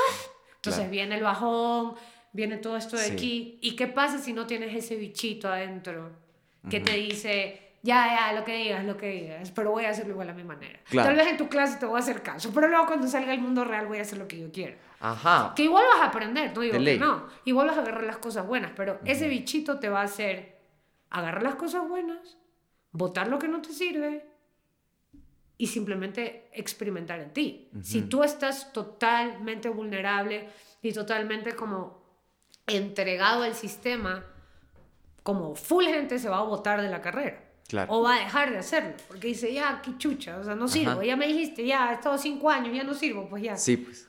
Entonces no hay como, entonces por eso yo siempre digo, como si quieres estudiar música o cualquier cosa relacionada al arte, es súper subjetivo en muchas cosas. Entonces, eh, que sepas tocar todas las escalas no quiere decir que seas talentoso necesariamente o que seas creativo. Puedes ser hiper virtuoso, pero no puedes hacer una pinche canción. Entonces, ¿quién te quiere contratar para hacer qué? Y en el mundo real, ¿qué vas a hacer? ¿Vas a estar tocando todas tus escalas como loquito? O sea, no sé. Entonces, creo que hay, hay que, o sea, perdón, nada en contra de la gente virtuosa, porque hay gente no, sí es, verdad. que es maravillosa. Claro. Pero ahí es donde hay que como que tratar de entender la escuela y tratar de entender que es arte al final. Y entenderte a ti, cuál es tu búsqueda, ¿eh? Porque puede que un virtuoso sí le encante ser virtuoso y ahí está, su realización. Ajá. Pero, o sea, es como todas estas cosas, estas otras cosas, era como, claro. Y también, claro, eso que dices, como eh, tu búsqueda, porque me acuerdo que entramos a la universidad primer semestre la típica que te hacen sentar todo el mundo, los de música, que se conozcan y te hacen preguntas y te motivan y yo qué sé qué te dicen. Entonces me acuerdo que era como que primer día de clases, todas cantantes, era algo de, era un taller, no me acuerdo, y, ay, ustedes, bueno, están estudiando canto, cuáles son sus aspiraciones, sus sueños, qué quieren hacer. Y era como que había tal vez alguna chica que era como, yo quiero ser cantante de Broadway. Y era como que, ¿qué haces en Quito? Tienes 21 años. O sea, todo bien con tu sueño, claro. Claro, claro, Me encanta tu sueño, increíble tu sueño, pero la vez que viene a Nueva York, o sea, no, compagi no compagino tanto. Entonces también a veces como que tener una búsqueda un poco... Objetiva en realidad. Y no sé, y también entender por qué lo estás haciendo. Sí. Es como que está bien tener sueños y cosas, pero también hay que hacer que pase. Sí, es que hay una cosa súper loca cuando uno entra a la universidad, que yo también me lo topé, y también ahí yo tuve full suerte y también fue full camello, porque yo antes de entrar a la U ya tenía un disco con Trevor. Claro. Entonces yo ya no iba a buscar cuál era como Tu mi voz. rol exacto. ¿Tú ya tenías eso? ¿Tú tenías Sí. claro qué Sí, onda ya que sabía ibas a ocupar de la... O sea, Ajá. yo sabía cuál era mi voz en ese sentido de que sabía, eh, sabía más o menos lo que, cuál era mi plan. Eh, no sabía cómo lo iba a ejecutar.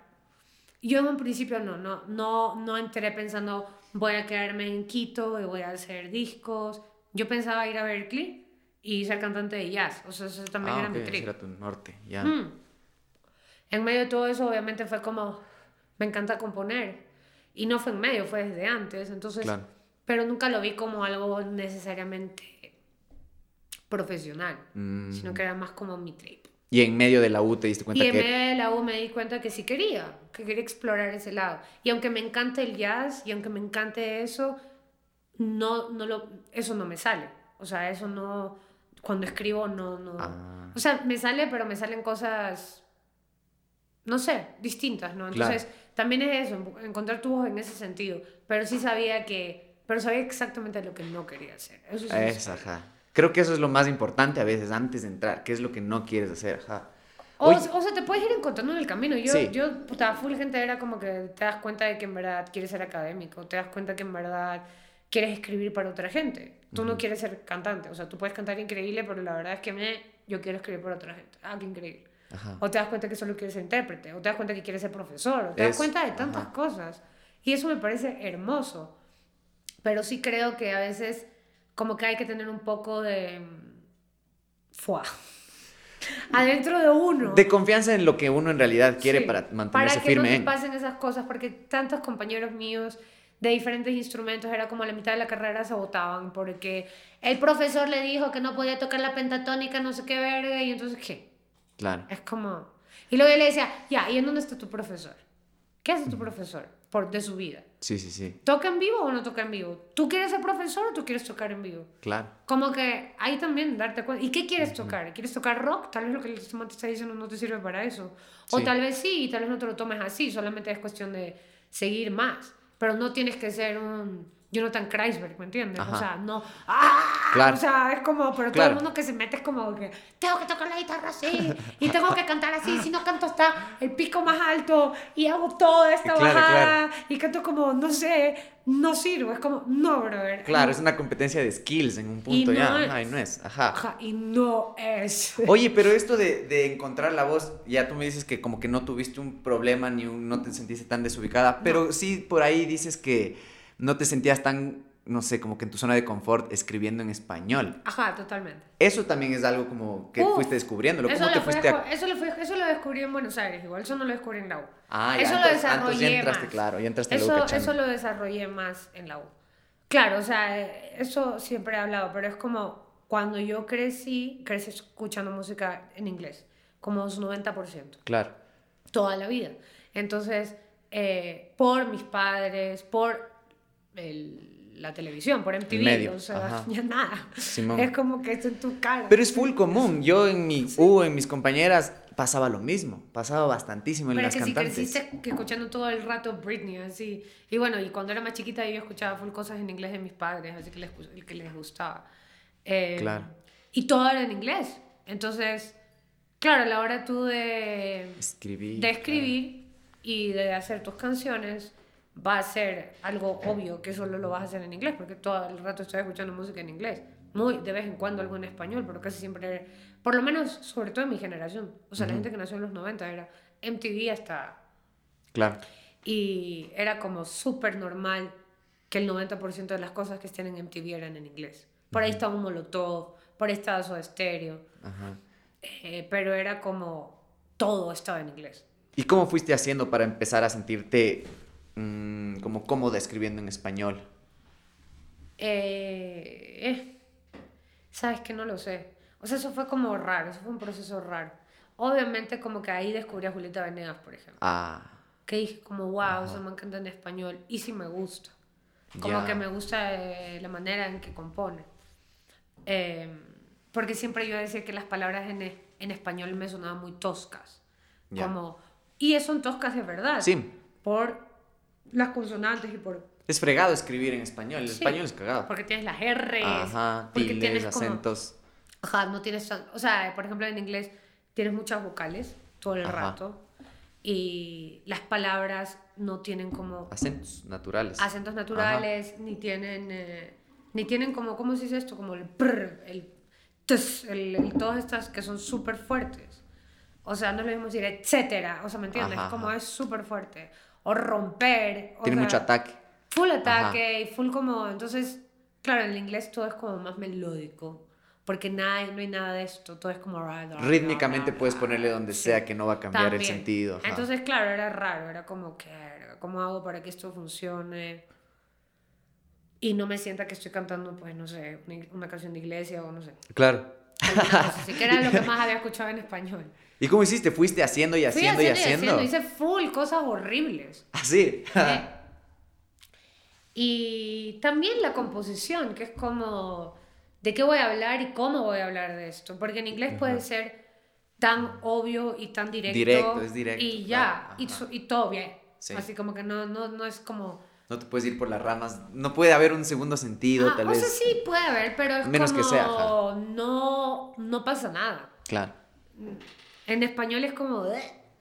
O sea, si haces las Ajá. cosas muy obvias, si haces las cosas muy directas, si haces las cosas... O sea, entonces, claro, comenzar a encontrar cómo es el lenguaje. Como. ¿cómo puedo yo encontrar estas palabras que digan esto, unirlas de cierta manera para que sea como más poético? Sí, te fuiste basando en referentes melódico? entonces para eso. Un poco. Me, me acuerdo que escuchaba full Jorge Drexler también en esa época. Y, Bacán. y todo eso de... Sí, todo, también como que escribir con imágenes también. Y eso fue full de Mm. ver full cine y cosas, que era como que, ok, estoy viendo esto, voy a escribir Claro, es que eres visual. ¿Cómo haces eso? ¿Todavía lo haces? Sí, todavía lo hago. ¿Cómo Pero haces? ¿Dónde, solo ¿De dónde partes? Sea, No, no, es que no te puedo decir, yo- ni yo sé. ¿No Es cachas? solo lo que sucede, no, no sé. Tú no eres muy rutinaria con tu No. manera de componer, no eres muy No. sistemática. Cero sistemático. ¿Y cómo se da? O sea, a ver, tengo, es que tengo épocas en las que puedo decir que soy sistemática, pero ni siquiera. Ah, Es full en la ducha, es full en Ya, la ducha. bien. Todas las veces que me, todos los días que me baño es como que tengo mi celular ahí para grabar y es full de al aire. Entonces yo he sido mucho siempre de, de, de como improvisar y soltar cosas y me pasa mucho eh, que lo hago mientras voy cantando, voy metiéndole letra. Y no sé dónde salen esas letras, no necesariamente estoy muy consciente. Dejo como que algo pase.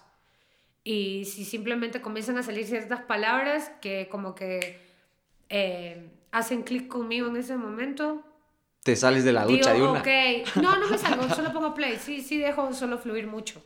Digo, ok, esta palabra, esta palabra resonó conmigo, porque... Y entonces, de repente me doy cuenta que estoy cantando sobre una experiencia que me sucedió cuando tenía cinco años.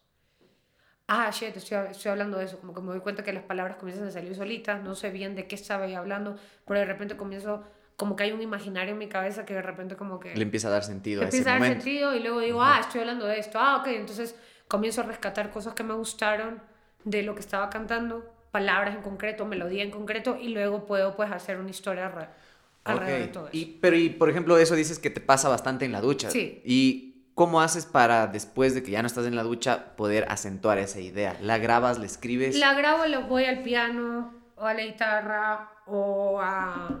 Porque hago también a veces full solamente como que con ritmos. Ok. Y luego... También otra cosa que te da la universidad. y eso, bueno, también es la Es que sí, música, escuchar ajá. música. Es...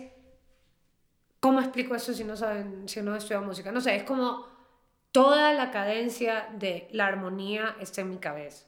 No necesito tocarla necesariamente. Entonces, cuando estoy improvisando lo que estoy Claro, cantando, escuchas el movimiento mi, de- mi melodía automáticamente va a esos lugares. Ok, Y eso te a estudiar música también. Sí. Porque se te queda como metido en la cabeza. Y, esc- y escuchar un montón de música. sí. Que tenga diferentes cosas. Entonces, claro, a veces cuando estoy cantando, ficción yo la hice así, yo no la hice con ningún instrumento. Toda esa melodía está hecha así. Y casi todo ese disco está hecho así.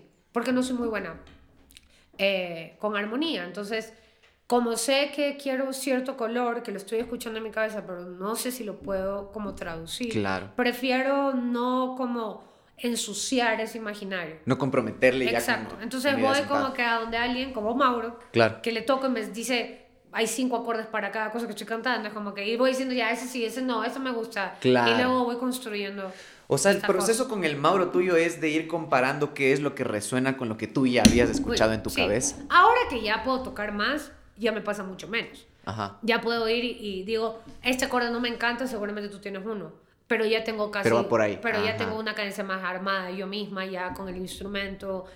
Ya tengo como un camino más marcado armónicamente y Mauro como que le va poniendo color a la huevada. Claro. Pero antes sí era como que yo solo cantaba todo y era como que, ok, yo, por ejemplo, los ojos de mi negra, pues así, esa parte que voy para abajo, yo escuchaba esta tensión y yo Ya decía, ¿qué de eso? Esto tiene que ir ahí, porque esto es como un bolero. Entonces, Claro. pero por haber escuchado esa música también se te queda como, se te Sí. queda, se te queda como ese imaginario armónico, es como que ya sabes. Claro, es está. lenguaje armónico y lenguaje de base de ¿Dónde ciertos... está esta cosa? ¿A dónde estoy yendo? Ah, estoy yendo acá. Ajá.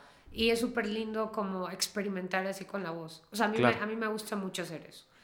Eh, es, lo, es la manera más pura que tengo para componer. Claro, sale de es ti totalmente. Ajá. pura. O sea, como que no tengo nada externo que me está... Qué loco. Pero muchas veces también es como que tengo un ritmo en la cabeza y es como Que es como tu estímulo Tengo para. que hacer ese ritmo, tengo que hacer ese ritmo y lo hago así en la compu o lo, o lo grabo en algún lugar y a raíz de eso pues comienzo. Pero entonces tu proceso creativo en su mayoría es en la ducha, ¿Sí? donde mejores ideas te vienen. Qué loco, qué Sí. locura. Oye, No, es que no, porque, a ver, eso, eso te estaría mintiendo. Hay veces que estoy sola, eso también, es que eso también es. Necesito estar sola. ah, necesitas estar No sola. puedo estar con gente. Con Mauro puedo estar tal vez. Suena como si fuera una adicta. Eh, claro, así como que le estuvieras guardado en un lugar para que te ayude. sí. No, no, con Mauro sí puedo sentarme con él a hacer de cero algo. Pero con muy pocas Ok. personas puedo hacer eso. Hijo, claro. Eh, pero em, necesito estar sola. Entonces, full veces sí he tenido muchas épocas. Tengo muchas épocas en las que me siento todos los días en el piano. Y a veces no me sale nada de voz, es full armónico, a veces es todo de voz y por ahí voy viendo cosas Ujú. y mm, voy jugando un montón. Entonces también de ahí salen muchas ideas. Claro. Muchísimas. Entonces es como una mezcla. Pero sí te puedo decir que, que si la ducha es como un pequeño lugarcito para O mí. sea, espacio íntimo en Sí. realidad. Tú necesitas un espacio íntimo. Oye, pero y ahora, ahora, hablando justo de esto de que empezaste a escribir en español, ¿por qué fue? ¿Tú sentiste una necesidad? Sí. ¿Alguien te lo dijo? Me lo dijeron, me lo hicieron saber en The Fans cuando tenía como 17. Una persona vino y me, ¿Qué te dijeron? El de verdad. me dijo como, ¿por qué cantas en inglés? Nadie me había preguntado eso. Ujú. Ah. Porque fue la gente en Guayaquil era normal que todas las bandas, excepto Niñosaurios, básicamente. Básicamente Ah. excepto Niñosaurios. No me acuerdo qué otra banda cantaba en español, pero casi todo el mundo tocaba en inglés. Entonces, de hecho vino hasta, le abrimos a una banda de Perú, me acuerdo que vino, que se llamaba Space B, cantaban en inglés. Entonces era como que Ujú. todo el mundo cantaba Muy en común, inglés. claro. Y yo ni me lo voy a cuestionar porque no es algo que no me estoy forzando a hacerlo, solo es algo que así me sale. Y entonces Ajá. ya, eso es la música y ya está. Es lo que te sale. Claro. Entonces, ahí lo, lo pensé por primera vez, porque me lo hicieron saber. Dije, ¿cómo así? ¿No? ¿Por qué canto inglés? Porque así, porque así me sale, porque es lo natural para mí. Pero si tú, tu idioma no es el inglés, yo le digo, claro, tienes toda la razón del mundo. Eh, mi idioma no es el inglés, pero claro, he escuchado música en inglés toda la vida, entonces, como... Y, son- Claro. y yo creo que sobre todo son los países como nosotros, Perú, o sea, países que ni siquiera te han doblado las películas. Que reciben nomás. Claro. Es como, ahora recién están dobladas las películas cuando vas al cine. Todo es como en inglés y subtítulos. Entonces, has recibido tanta información en inglés durante toda tu niñez porque culturalmente son, o sea, estamos Claro, claro. totalmente arraigados a, a la cultura gringa. Sí. Que es como, no puedes escapar de esa huevada. Claro, hay palabras Entonces- de nuestro vocabulario que ya es en inglés comúnmente. Chance. Ajá, full total. cosas. Entonces es como, ¿cómo yo me, me separo de esto? Si todo lo que veo es en inglés, todas las películas que veo, desde que era chiquito, o sea, digo, las películas de Disney, ninguna era en español. Ya cuando era más grande, tal vez me dieron alguna que era doblada al español. Claro. Pero todo, o sea, era como, todo yo, aunque yo soy ecuatoriana, que no tenía un sentido de que todo esté en inglés, todo está en inglés. Claro, claro. Y todo lo que he escuchado está en inglés. Pero claro, deja de ser esto como de la pretensión, porque creo que en un punto había muchas bandas que decían, yo canto en inglés, justo les preguntaban eso y decían, ¿por qué quiero tener como una proyección internacional. Ah, claro, pero para mí era como, yo ni siquiera estaba pensando que era Ni si- profesional. claro, claro, para Yo nada. era como, esto es, esto es lo que está Era sucediendo. orgánico, claro, Es como ajá. que no puedo hacer nada al respecto. Y luego un día me acuerdo que traté de hacer una canción para esa banda en español y fue horrible. Fue como que no puedo hacer esto. y luego ya fue como que en Buenos Aires, eh, yo haciendo canciones solita en la casa, dije, no, pues Paola, esto está mal. Como que no puedes conformarte con eso y ya. Ya, pues canto en inglés, ya. O sea, no, me sentí tan mal, como privilege, Ah. así, white privilege problems, terrible. Así Claro, como, claro, claro. Tengo que chucha, o sea, como que tengo que esforzarme. Ajá. O sea, ya nada, me tengo que esforzar. Porque si quiero cantar, no voy a cantar en inglés. Entonces no tiene un sentido. Mm. Y luego ya también pensando como en, en qué pasa si quiero ir a tocar a no sé dónde. Es como, y ya poniéndome a pensar en ese trip es con quién voy a competir. Con, o sea, con qué, Ah, qué bien. estoy pensando. Ya como- viste más allá de Ya vi más allá. Claro. Como que qué estoy pensando, que, que me voy a ir a cantar que con Amy Winehouse. Qué pito. O sea, no, no. Claro, claro. que- que, o sea, por favor, por los pies en la tierra. Como que, ¿por qué Ya está te cantando en inglés? No tiene sentido. Entonces, en ese momento sí se volvió una necesidad de encontrarme a mí misma también como ser que habla en español, ecuatoriana, como puta mi, mi idioma, como Claro, así te "Pucha, ¿por qué estoy cantando claro, en sí. inglés?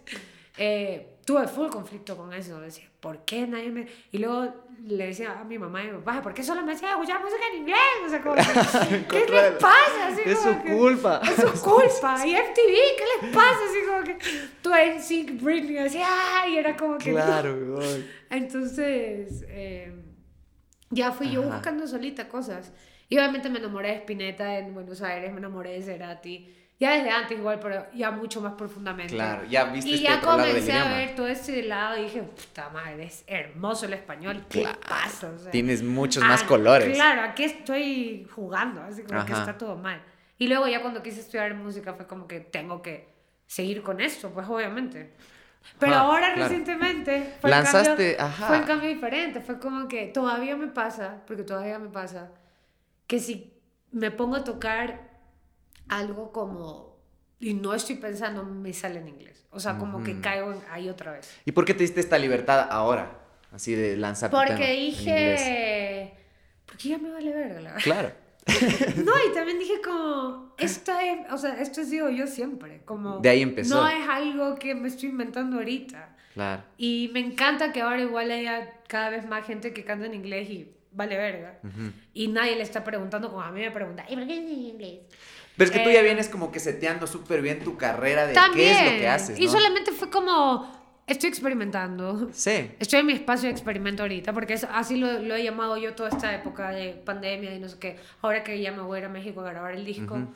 era, este es un espacio, o sea, me hablo a mí misma, ¿no? Claro. todo esto hablándome a mí misma, porque es muy importante para mí Sí. hablarme a mí misma y Ajá. darme como esas libertades y esos permisos, como tienes ese momento de experimentar, no te pongas trabas, Mm. no, no pienses, haz lo que sea que te salga por el culo, perdón, pero sí, y disfrútalo. Entonces, Claro. estas canciones últimas que hice han sido Pues- un experimento, es como, Claro. estoy obsesionada con ese ritmo, a ver qué sale, estoy, estaba cantando Estoy aquí, me salió y me encanta y ya nada es en inglés, ya nada es en inglés. Entonces Claro. sí, es como esta libertad y esta como... Ha sido muy lindo, como este proceso de Tú mismo te ser. permites cosas. Yo misma me permito ajá. cosas. Hay veces que no, pero otras veces... Qué loco esto de que tú misma te hablas y tú misma te pones tus propias reglas del juego. Estaba cansote. Yo vi justo en una entrevista que tú sí como que ves esto de que... Háblame un chance de esto ya de tú en escena, porque es otra cosa, tu intimidad, que justo me dices que necesitas estar en tu intimidad de todo para poder sacar todo lo que tienes. Ahora ya en mostrarlo y treparte un escenario, tú también dices como que te tocó marcar esa línea de quién es la Pau Navarrete que sube y quién es la Pau Navarrete que se baja, porque de ensazo ponerle el nombre a tu banda con tu nombre, Sí, entonces eh, se vuelve sí. mucho más difícil. Cuéntame un poco de eso, ¿cuáles fueron estos factores o estos elementos que fuiste cachando de la Pau que se sube al escenario para diferenciarla de ti? Creo que sobre todo fue como cualquier tipo de inseguridad o de nervios que siempre siento. Es como transformar esa energía en como ya o sea ya nada energía. O sea Ajá. transformarlas a energía literal como en el cuerpo como en presencia, como no, en vez de mirar al piso, mirar hacia el frente, moverte, como entender el espacio en el que estás, si tienes un escenario grande, ocupar el espacio, eh, dejarte ser con la canción, con lo que sientes, con lo que significa esa canción para ti, con... A veces es simplemente algo, algo, ¿cómo se dice? Sensorial, es como, ay, esto está como más rockero, entonces dejarte ser con eso y no estar ah. tampoco tanto metida en la cabeza. Metida en la cabeza de, de cómo me veo, cómo debería yo de verme, si estoy cantando o no esto de aquí, o, o sea, o de qué va, sino más como estoy sintiendo la música en ese momento. Y yo tuve unas clases eh, de teatro cuando estaba eh, justo entre venir a Quito y estar en Buenos Aires, tuve como dos meses, me parece, que eso fue súper lindo. Em, con Lucho Muecae, no sé si le cachas, no se de Guayaquil, que es súper bueno, tiene un teatro. Em, y ahí, y también agarré acá unas clases de, ya me olvidé, ¿con qué, ¿cómo se llama? Con el Catán, con Sebastián Catán. Ah, ya. De era como una clase que estaba dirigida a cantantes, de hecho. Estábamos la Mariela, yo no me acuerdo quién más clases y Dávila, me parece que era. Ah, bacán. Un par de personas estábamos, la camitera como, y él nos decía como, ok, ahora como vamos a hacer todo este, este, ¿cómo se llama? Como, que sí, era como, ¿cómo se dice cuando tienes clases compactas en un tiempo? Un, cursito. Un curso. este curso eh, lo vamos a hacer como dirigido a cantantes y expresión escénica. Entonces era como mucho el cuerpo, ¿no? Cómo desenvolverte en el espacio y eso me ayudó también full, me acuerdo, me ayudó full. Como a, a, trabajar esa parte. Porque como te decía, yo siempre era muy como para adentro, para adentro, para adentro, para adentro y aprendí a, soltarlo para afuera. Sí.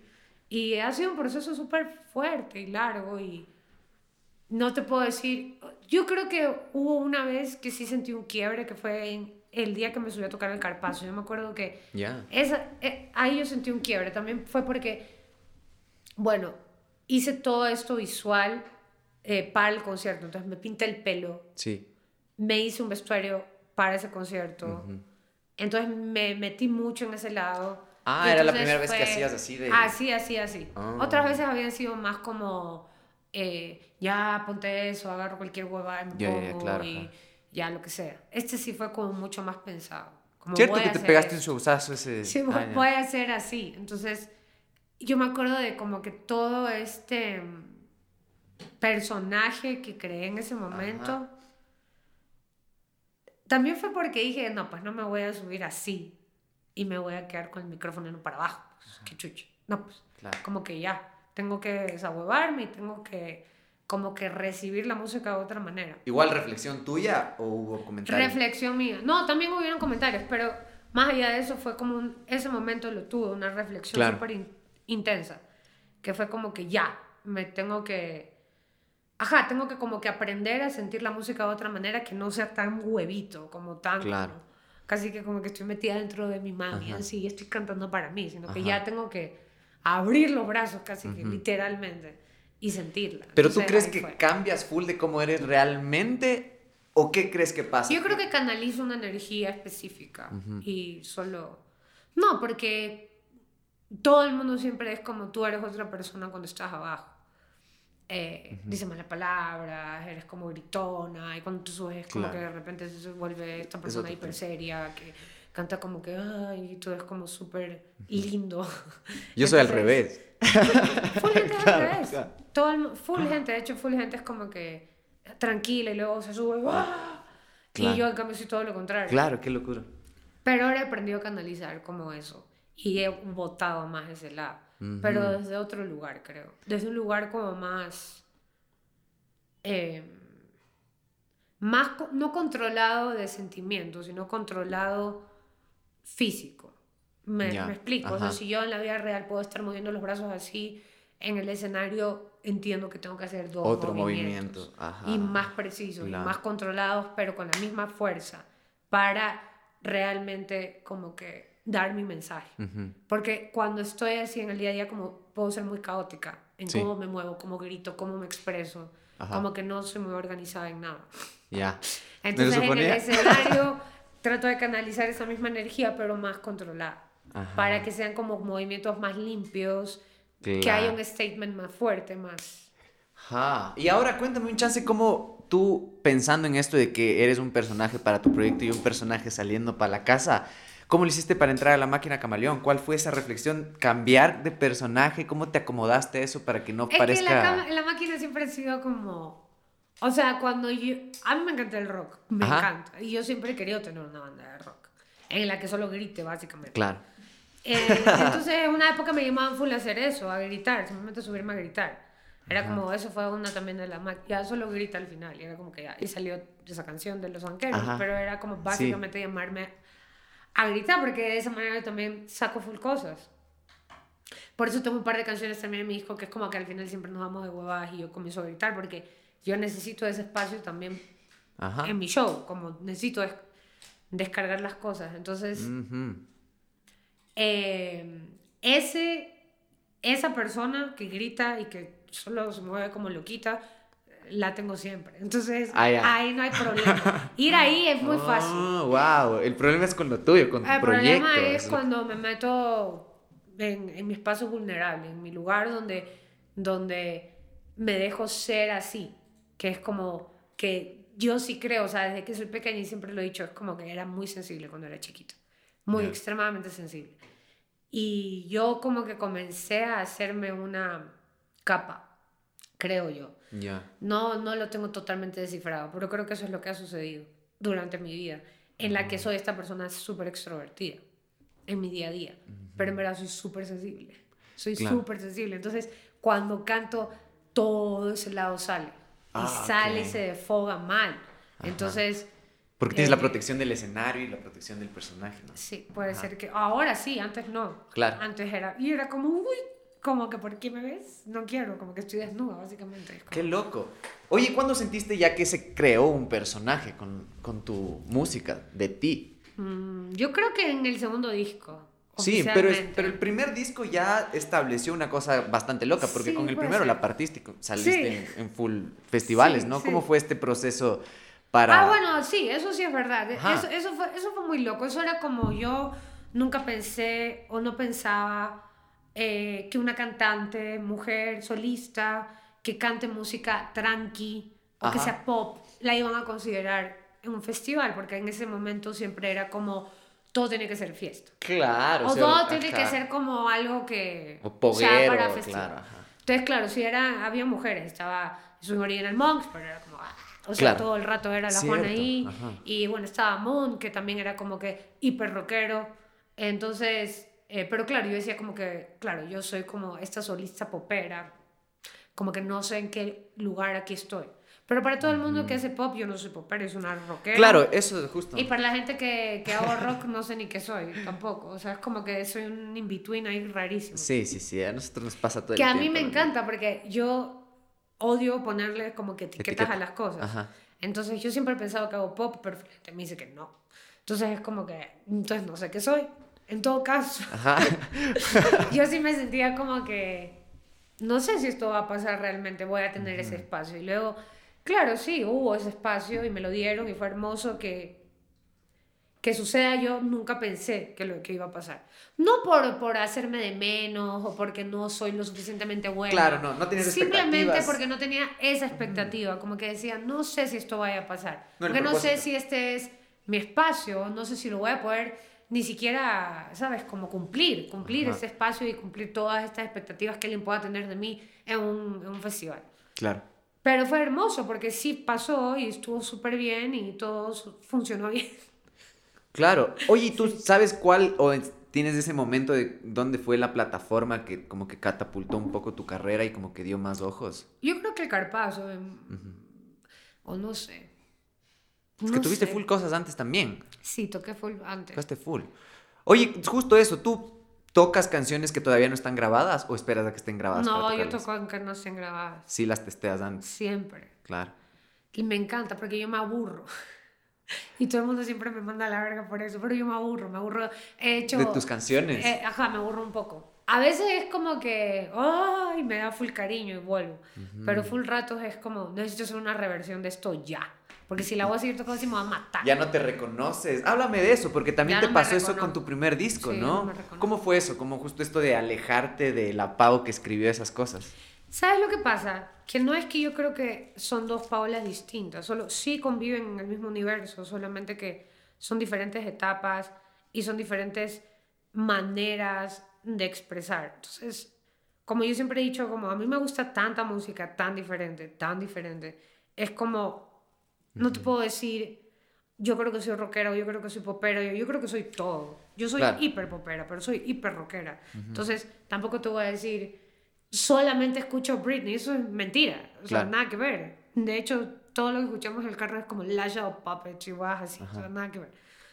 Eh, entonces, me pasa full que escuché el primer disco y todo el mundo comenzó a tener esta idea muy rara de mí, Claro. de que yo era esta persona súper cute, que tomaba vino Ya. y no sé qué carajo y yo como, ¿qué?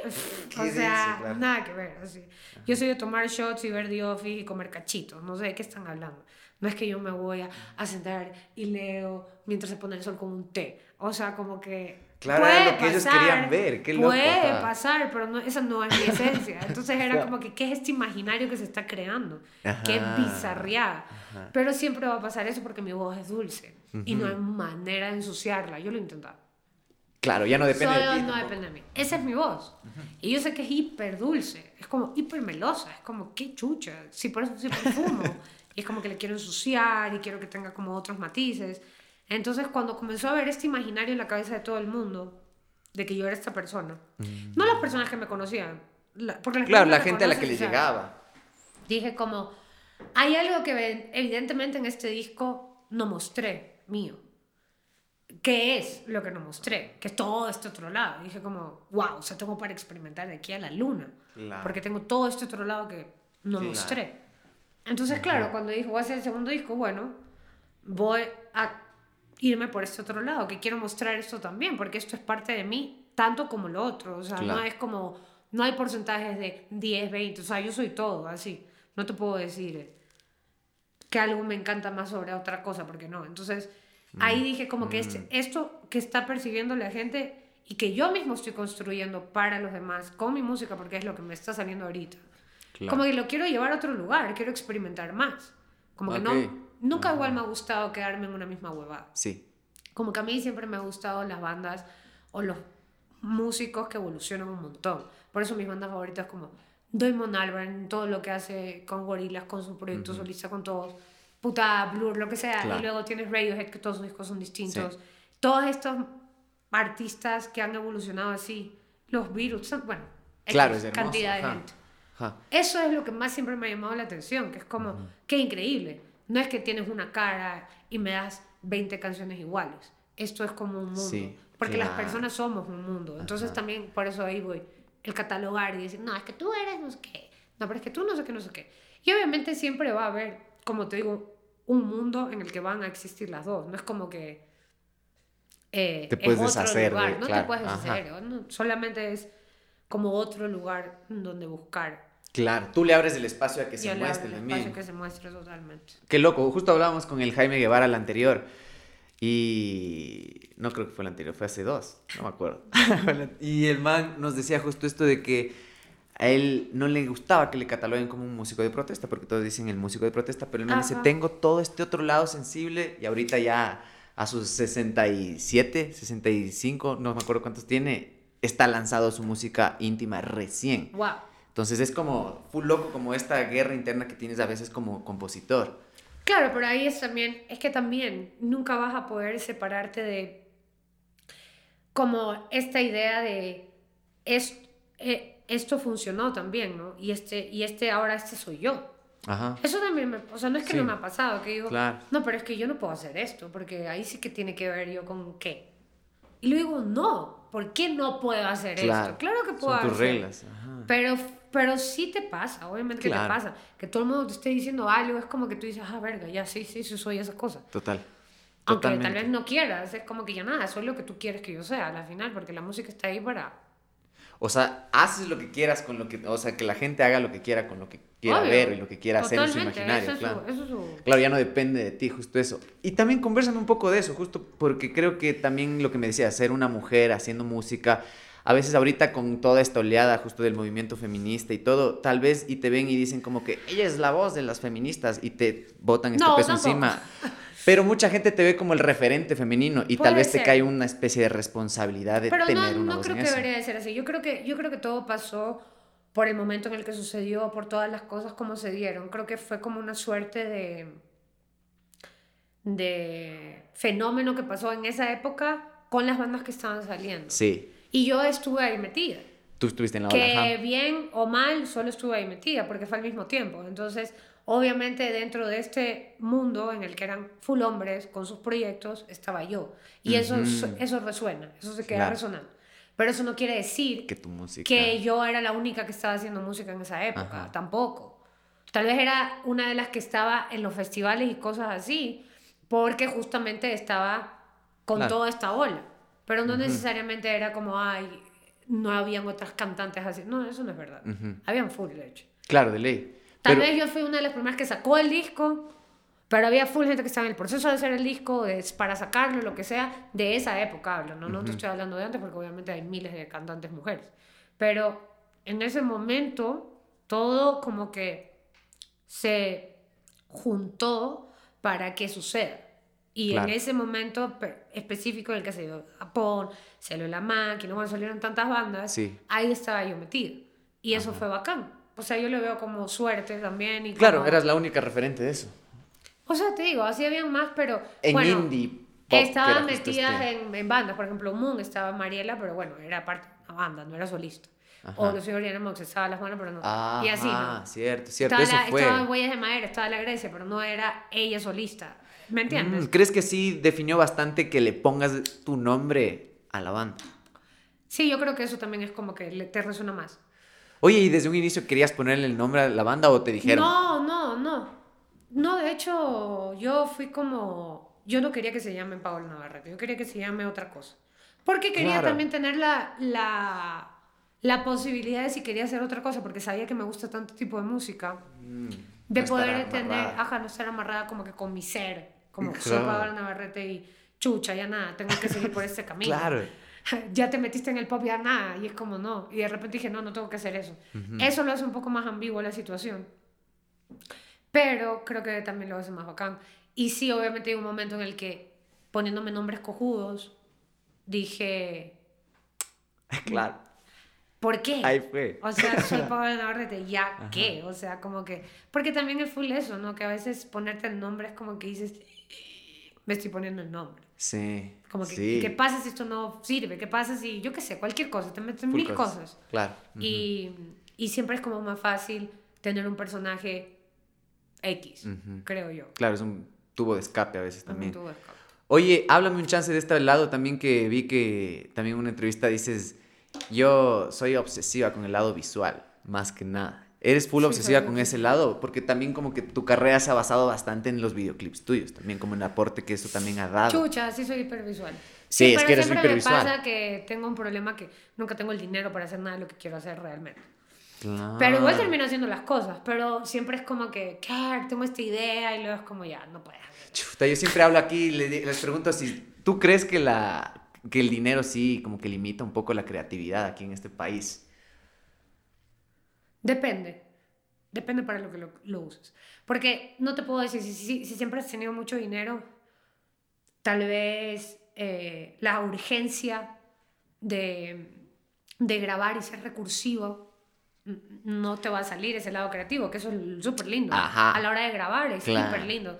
Como todo lo recursivo que te puedes volver. Pero ya actúa de otra manera. Pero actúa de otra manera. Pero en cambio, si, si tienes el dinero para grabar bien, tal vez no tienes como eh, es, es, explotar ese lado o buscar por ese lado. Porque si es como chuchado esto. Pero si ya tienes una idea tan compleja y tan completa. O sea, a mí me encanta el camino, eso es lo único que te puedo decir. A mí me encanta el hecho de haber hecho un disco con nada de dinero, haber tratado de hacer todo de la manera en la que sea, grabar en las casas de la gente, eh, puta, experimentar con gente y decir, ya, yo nunca he grabado un disco, pero yo te colito. Y es como de una, brother. Los Sí, dos man. estamos aprendiendo. Todo ese lado, a mí ese camino me encanta, me encanta, me encanta.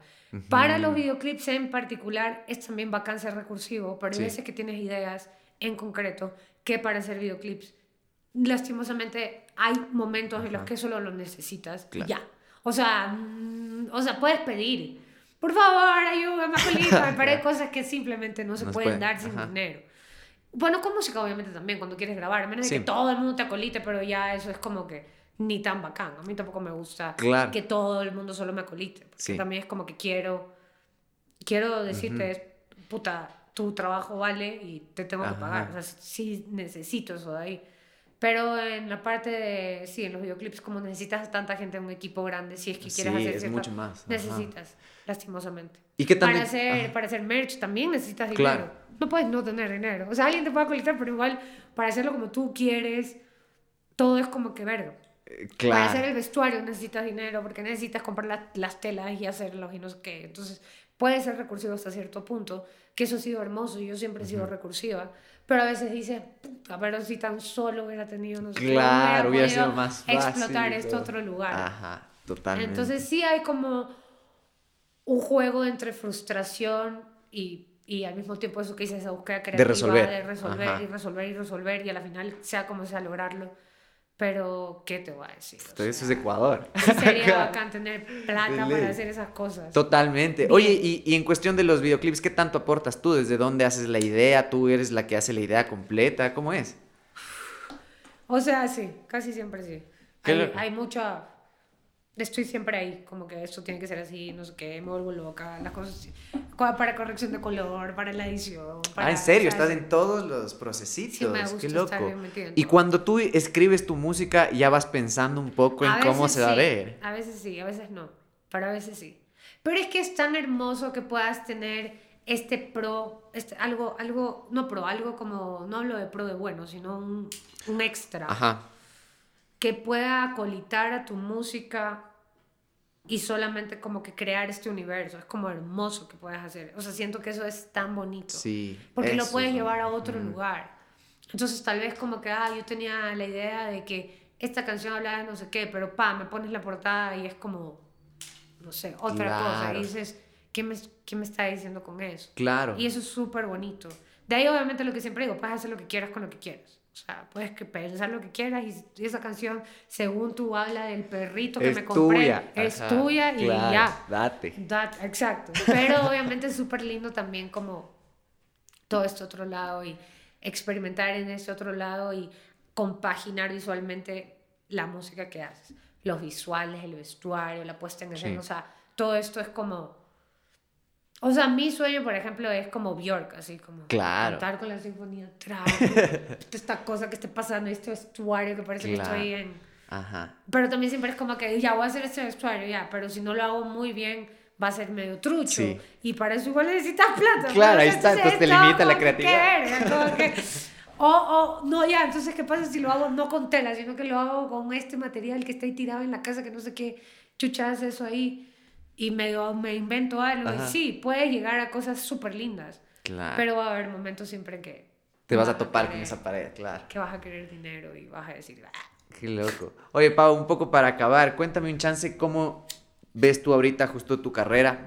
Vas a... No has vivido, has vi- visto muchos cambios también. Creo que también por cómo me cuentas, eh, justo esta parte de la validación y de la ayuda también que te ha resultado el Mauro para proyectar tus ideas, también ha sido full vital también para tu desarrollo. vital, hiper vital. Claro, total. ¿Cómo tú te percibes o cómo ves tu carrera a futuro? o ¿Cuál es como lo que te está impulsando ahorita a seguir con tu carrera?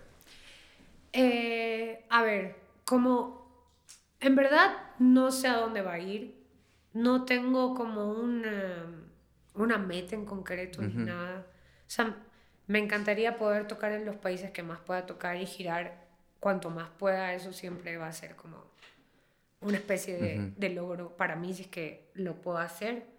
Y, y en la parte de musical yo creo que es como hiper importante la búsqueda, entonces no quedarme estática eh, en- ni en género ni, ni, ni en nada, o sea, en, en si quiero hacer un disco piano voz, o sea, como me cachas, todos Claro. los- o sea, quisiera poder lograr hacer todo lo que quisiera en ese momento si se me ocurre, como poder grabar de todas las maneras posibles. Eh, como te digo, o sea, si, se me ocurre que quiero hacer un disco de una manera con ciertos instrumentos, poder tener la libertad de hacerlo y que todo esté bien. Eh, o si quiero hacer una media producción también. O sea, como tener esa libertad creo que es una meta súper grande para mí. Y no estar pensando en todo lo otro que obviamente tienes que pensar, pues, ¿no? Porque a la final, como hablamos, necesitas dinero para vivir. De ley. Entonces, obviamente, es como un, un poco de las dos, porque obviamente quieres, quieres cada vez ser escuchado más, ¿no? Y llegar a más lugares. Para eso, de alguna manera, la música tiene que resonar con la gente. Para eso necesitas también eh, apoyo o una estrategia o de alguna manera para posicionarte en otros lugares. Necesitas entonces meterte en el juego de publicitar tu música de cierta manera, contratar agentes y toda esa parte que digamos que no nos encanta mucho. Claro. Porque se vuelve ya como muy, muy comercial. Pero a la final, si ese es el sueño, pues también hay que jugarlo un poco, ¿no? Porque al final, sí, aunque tengas Spotify lo que sea, todo el mundo tiene al alcance de sus dedos todo.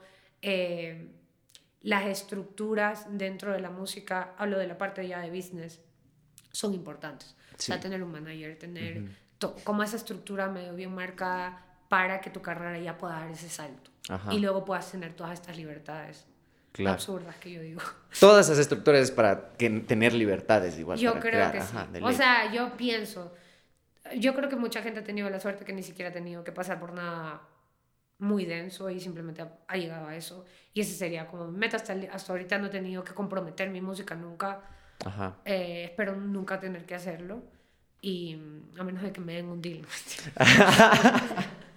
Pero chucha, es que jodido. Sí. O sea, yo soy hiper romántica. O sea, siempre quiero pensar que todo lo puedo hacer y no me tengo que comprometer con nada. Pero a la hora de la hora a veces suceden cosas en las que dices, ya, o sea, si me voy con esa marca, tal vez voy a tener plata para grabar esto que necesito hacer y ya nada. Y te vas comprometiendo con cositas. Cuando, creo que cuando no como que afecten tu, Integridad. Integridad, está todo bien. ¿Y tú crees que eso te afecta más a ti por, por ti o por lo que creas que la gente va a pensar? No, a mí me afecta a mí por mí. O sea, a veces sí digo, qué verga, no me quiero comprometer a estas cosas. Claro, te cacho Pero, pero es eso o no grabo el disco. Entonces, si pongo en una balanza, o sea, voy a querer siempre hacer. O sea, no te estoy diciendo que me voy a ir a a meter en petróleo. Claro, claro. Pero, o sea, cosas que, que, a veces dices, Sean congruentes un poco con vos, no me encanta tanto, pero bueno. Eh, claro, nunca voy a apoyar cosas que son una mierda, pero claro. Hay veces que no estás tan cómodo tampoco, que te asocien con cosas que no necesariamente, no sé. Claro, pero ahí interviene justo tu balanza de, ajá. Es que al final, en ese sentido, sí, pues, o sea, si estoy trabajando tres años en algo y necesito dinero y hay esta posibilidad y solamente es un rato y no es grave, ¿por qué no? Ya nada, o sea, tampoco, o sea, te digo, soy romántica, me encantaría no tener que nunca ir a esos lugares en los que tenga que aceptar un contrato de alguna marca o alguna cosa. Claro. Eh, pero ya pues no, no soy millonaria, no puedo, o sea, ya nada, o sea, ahí está. Totalmente, lo mismo hablábamos con el Gabriel Bauman, él nos contaba exactamente lo mismo y, él también tenía como que este conflicto con esas es que cosas. Sí, Ajá, totalmente. Y hay full cosas que yo he rechazado, porque es como que no, no, ya, esto sin ni bolsa. Pero siempre y cuando como que se respeten ciertas cosas, como tú dices, tu integridad, tu imagen, eh, que tengas libertad para de alguna manera exponerte como quieras, aunque estés asociado a algo eh, con, siempre sea así, creo que todo bien. Claro. Y no sea algo densote que apoye, ¿no? Claro. Qué bacán. Y ahorita te vas a ir, ¿no? Vas a ir a grabar Ahorita me voy a México. Te vas a quedar allá un tiempón. Ajá, a quedar un tiempo. Claro, la idea ya es grabar el disco y, bueno, tripear em, la movida de allá y tratar de tocar y de conocer a músicos y de nutrirse y de todo eso que puede pasar que es súper lindo. Eh, ya en la parte más, digamos, formal, profesional, tal vez, claro, alguna, alguna disquera, alguna cosa, agente o alguna cosa que, que también funcione bien en México para, claro, para poder seguir, ¿no? ¿Y ya tienes todo compuestito, todo tu disco? No. Ah, No, hay cosas, pero no. bien. Qué va a hacer. ¿Vas a irlo a acabar allá? Excelente. Oye, y allá va a estar el Mauro también. Sí, Claro. sí. Sí nos contó. Entonces vas a seguir ahí con la misma, el mismo proceso creativo todavía. Eh, O sea, siempre han sido distintos. Eso sí te puedo decir. Y eso me gusta full. Entonces, el primer disco fue full de tener todas las canciones listas y él meterse en la parte, digamos, de arreglos. Ah, Ok. El segundo disco fue full de experimentar. Tal vez ya con canciones, pero que haya full chance de cambiar Modificar. cosas. Ajá. Y este disco lo hemos pensado full en... A mí me gustaría componerlo con él. Full cosas. Bacán. No, no solo yo llegar con algo y ya. Ah, ¿no había pasado eso? Ha pasado, pero Muy poquito, poco en Ah. cosas específicas, en momentos de canciones. Pero casi Ok. siempre es yo tengo ya armada una cosa y, y a partir de eso se trabaja. Eh, entonces, eh, claro, componer de cero juntos es algo que hemos hecho poco. Mm, buenazo. Entonces vas a cambiar la di- dinámica Creo que del vamos mismo a crew. cambiar una- un poco eso, o sea, tripear. Hay ciertas canciones que no, pero quisiera tripear eso. Qué bacán. Porque sí tenemos como una conexión musical muy linda que se debería explotar más. Ujú. En ese sentido de la composición más que nada. Y no sea tanto de arreglos. Claro. Que sea magia de Ah, la composición. ok. Qué increíble. Ajá. Oye, qué bacán, Pau, qué bacán conversar contigo y qué chévere que te hayas podido caer. Qué bacán. Dame un saludcita con agua, aunque sea que nos acabamos tu biela. Algo que le quieras decir a la gente que te ve y te escucha. No, gracias. Gracias por siempre escuchar. Gracias por apoyar la música y sigan ahí dándole. Qué bella, qué bacán. Gracias por caerte. Gracias a ustedes también por ver, por escuchar. Vayan al Spotify, vayan al YouTube. Acuérdense que esto no es una entrevista, esto es una conversación. Esto fue Dilemas, Ideas y Vidas. Nos vemos la próxima semana. Cuídense full. Chau, chau, chau, chau, chau. Oye, ¿cuánto tiempo es- hemos estado? Una hora y 42. A ver, so- Buena, ve, qué bacán. ¿qué es eso? Dije full cosas que creo que no tuve que haber dicho. Siempre me pasa eso.